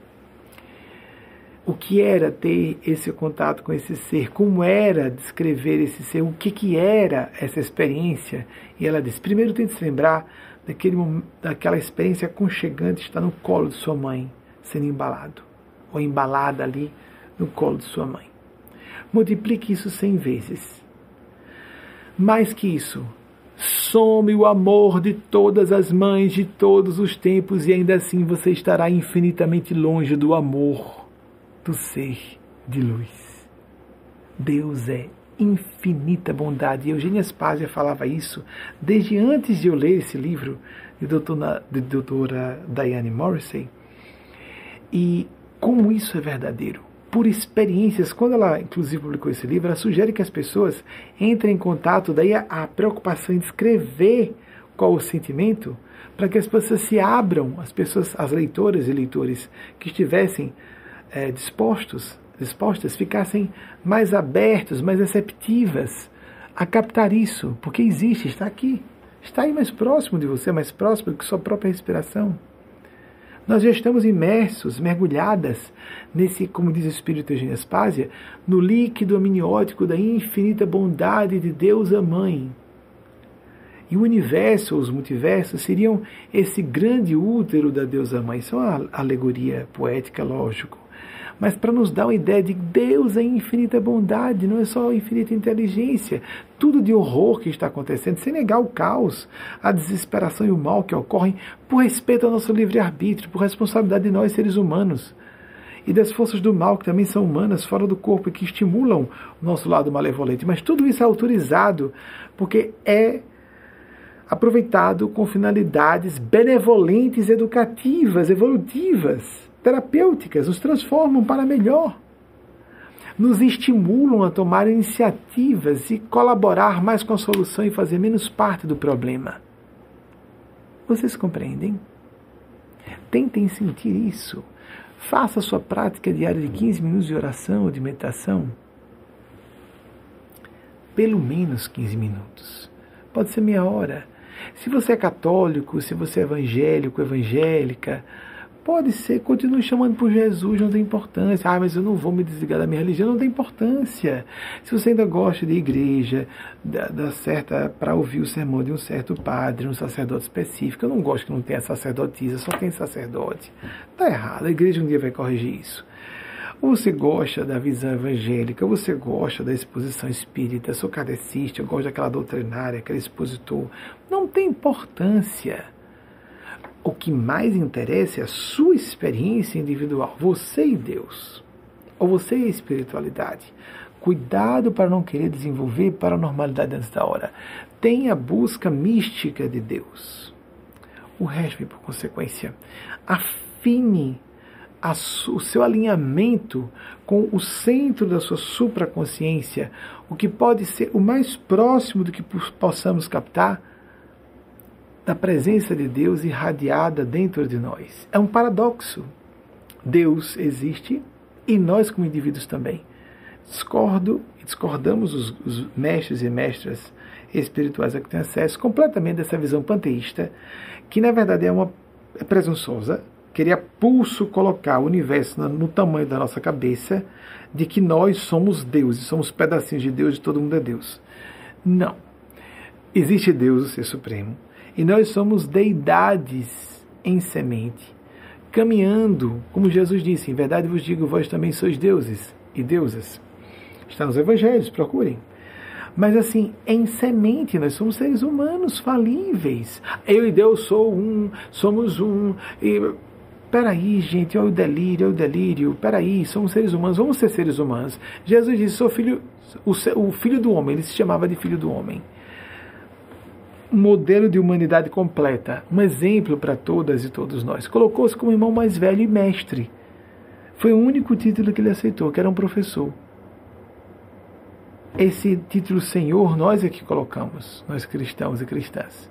Mestre e Senhor Jesus. Mas ele só colocou mestre.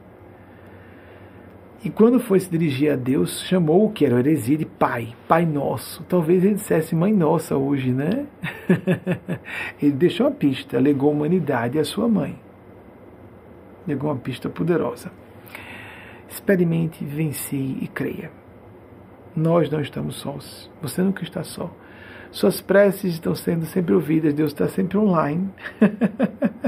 Deus está sempre ouvindo embora as respostas virão de acordo com suas possibilidades de absorção, com o mal menor necessário à sua evolução, com o bem maior que você possa receber sem colapsar para o vício ou desequilíbrio, porque o que mais existe na condição humana, lamentavelmente, das coisas que mais acontecem, que mais existem, são nós, são, são as vivências de nós aproveitarmos muito mal, aplicarmos muito mal as graças recebidas do céu buscarmos a espiritualidade como uma dádiva, uma bênção nela mesma. Tenha essa experiência, busque isso por meditação prece, por você própria, por você mesma. E tenha, troque opiniões com outras pessoas, pesquise. Nós temos You Can See the Light, Diane Morrissey, PhD. How You Can. Ai, vejam só, está diferente. How You Can Touch Eternity and return safely. Eu distorci um pouquinho né, o título, também muito tempo que eu li, né? Aí está o livro da doutora Diane Morrissey. Muito obrigado, equipe, que bom serviço. Recomendo esse livro, lindíssimo, lindíssimo. Só essa narrativa que está no meião lá do livro dela, dela, dela tentar colocar em palavras. Eu nunca vi ninguém colocar em palavras como ela. O amor, o infinito amor da Deusa Mãe em 28 de dezembro do ano passado, recebi uma visita, não sou autorizado a dizer quem foi, que eu só consegui chamar de misericórdia. Foi tão, tão, tão assombrosamente impactante que eu não vi. Eu sou de ver e eu vi em algumas ocasiões. E dessa vez eu não vi, nem eu vi. Eu fui acordado por essa presença e imediatamente tentei me concentrar para ver o que essa presença desejaria dizer de si. E o que eu vi foi uma senhora, vi sentindo o que ela passava para mim. Eu não a vi. Ela estava à beira, no meu lado da cama, sem vê-la. Nessa ocasião eu não vi, nem ouvi. E ela começou a me passar quadros mentais ela era uma mártir do cristianismo primordial, sendo queimada viva. E dali ela observava o principal facínora que tinha sido responsável por ela ser amarrada a um poste de sacrifício e, ela, e o sujeito tinha uma expressão patibular e ela o observava com a piedade oceânica visualizando, coitado, quão severamente ele vai ter que pagar por isso, enquanto as suas carnes vivas eram lambidas pelas labaredas do fogo. Eu não tenho como colocar isso em palavras. Como é possível haver um amor nesse nível? O que eu falei a vocês no início dessa palestra, esses seres não estão voltando mais eu dou meu testemunho que existem seres assim. Eu não tenho esse nível. Mas ela partilhou comigo isso. E vinha, posso apenas dizer, em nome de Maria Cristo. Ela estava me visitando em nome de Nossa Senhora. Mas para transmitir isso ao grupo e agora amplamente, como estou falando. Deus existe. E antes de chegarmos a Deus, há inúmeras escalas de seres. A pneumatologia, que é diferente de pneumologia, que é a especialidade médica relacionada ao aparelho respiratório. Pneumatologia, uma escala infinita de seres progressivamente mais evoluídos na intelectualidade, na inteligência, nos sentimentos, que nos socorrem para nos fazer a ponte entre nós e Deus por nossas limitações. Você não está só as dores mais agudas da alma nos permeabilizam a percebermos muito além das aparências, a perceber o essencial que é invisível aos olhos, como diz Antoine de Saint-Exupéry. O essencial é invisível aos olhos, só pode ser percebido pelo coração. Isso que parece tão poético e parece vago, abstrato demais, é abstrato. Pessoas inteligentes, percussientes vão enxergar muito mais o que não é visível. Nós não vemos a economia, temos uma intuição de que um negócio vai dar certo. Está nesse campo dizer que o essencial é invisível aos olhos. Só pelo coração podemos ser felizes, não pelo ego satisfeito, não pelas ambições satisfeitas. Não mesmo. A psicologia do êxito mostra como tantas pessoas, a prova testemunhal de uma quantidade gigante de grandes magnatas, estrelas de cinema, pessoas que sejam, chegam a um ápice de uma carreira que julgavam aquilo vai me realizar e ser feliz, chegam lá no topo, passam anos, às vezes décadas, uma vida inteira para chegar àquele objetivo, só para descobrir que está muito pior do que estava antes. Eu era mais feliz lá atrás. Esse tipo de relato se reitera assustadoramente. As pessoas se equivocam, ficam subindo, como falam alguns autores, a escada errada, às vezes anos sucessivos ou subir na montanha errada para descobrir vou ter que descer e começar de novo do zero. E muitas vezes, tragicamente, escolhemos outra montanha de posse ou conquista de caráter material. Porque a conquista pode ser prestígio, visibilidade na mídia, etc. É o que nós realmente queremos, isso realmente vai nos fazer felizes. Não nos. Ah, não, mas é porque eu sou uma pessoa muito vaidosa, eu vou ficar feliz. Não, você não vai ficar mais feliz. Quantas estrelas de Hollywood que eram muito vaidosas, queriam ser apreciadas pela multidão e viveram vidas trágicas.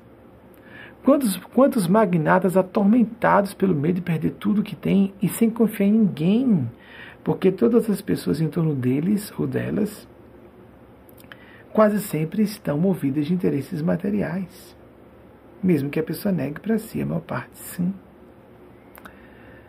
E começam a ter distúrbios emocionais e mentais uns em pós outros que revelam que elas estão negando enxergar assuntos importantes para si, por isso colapsam mentalmente.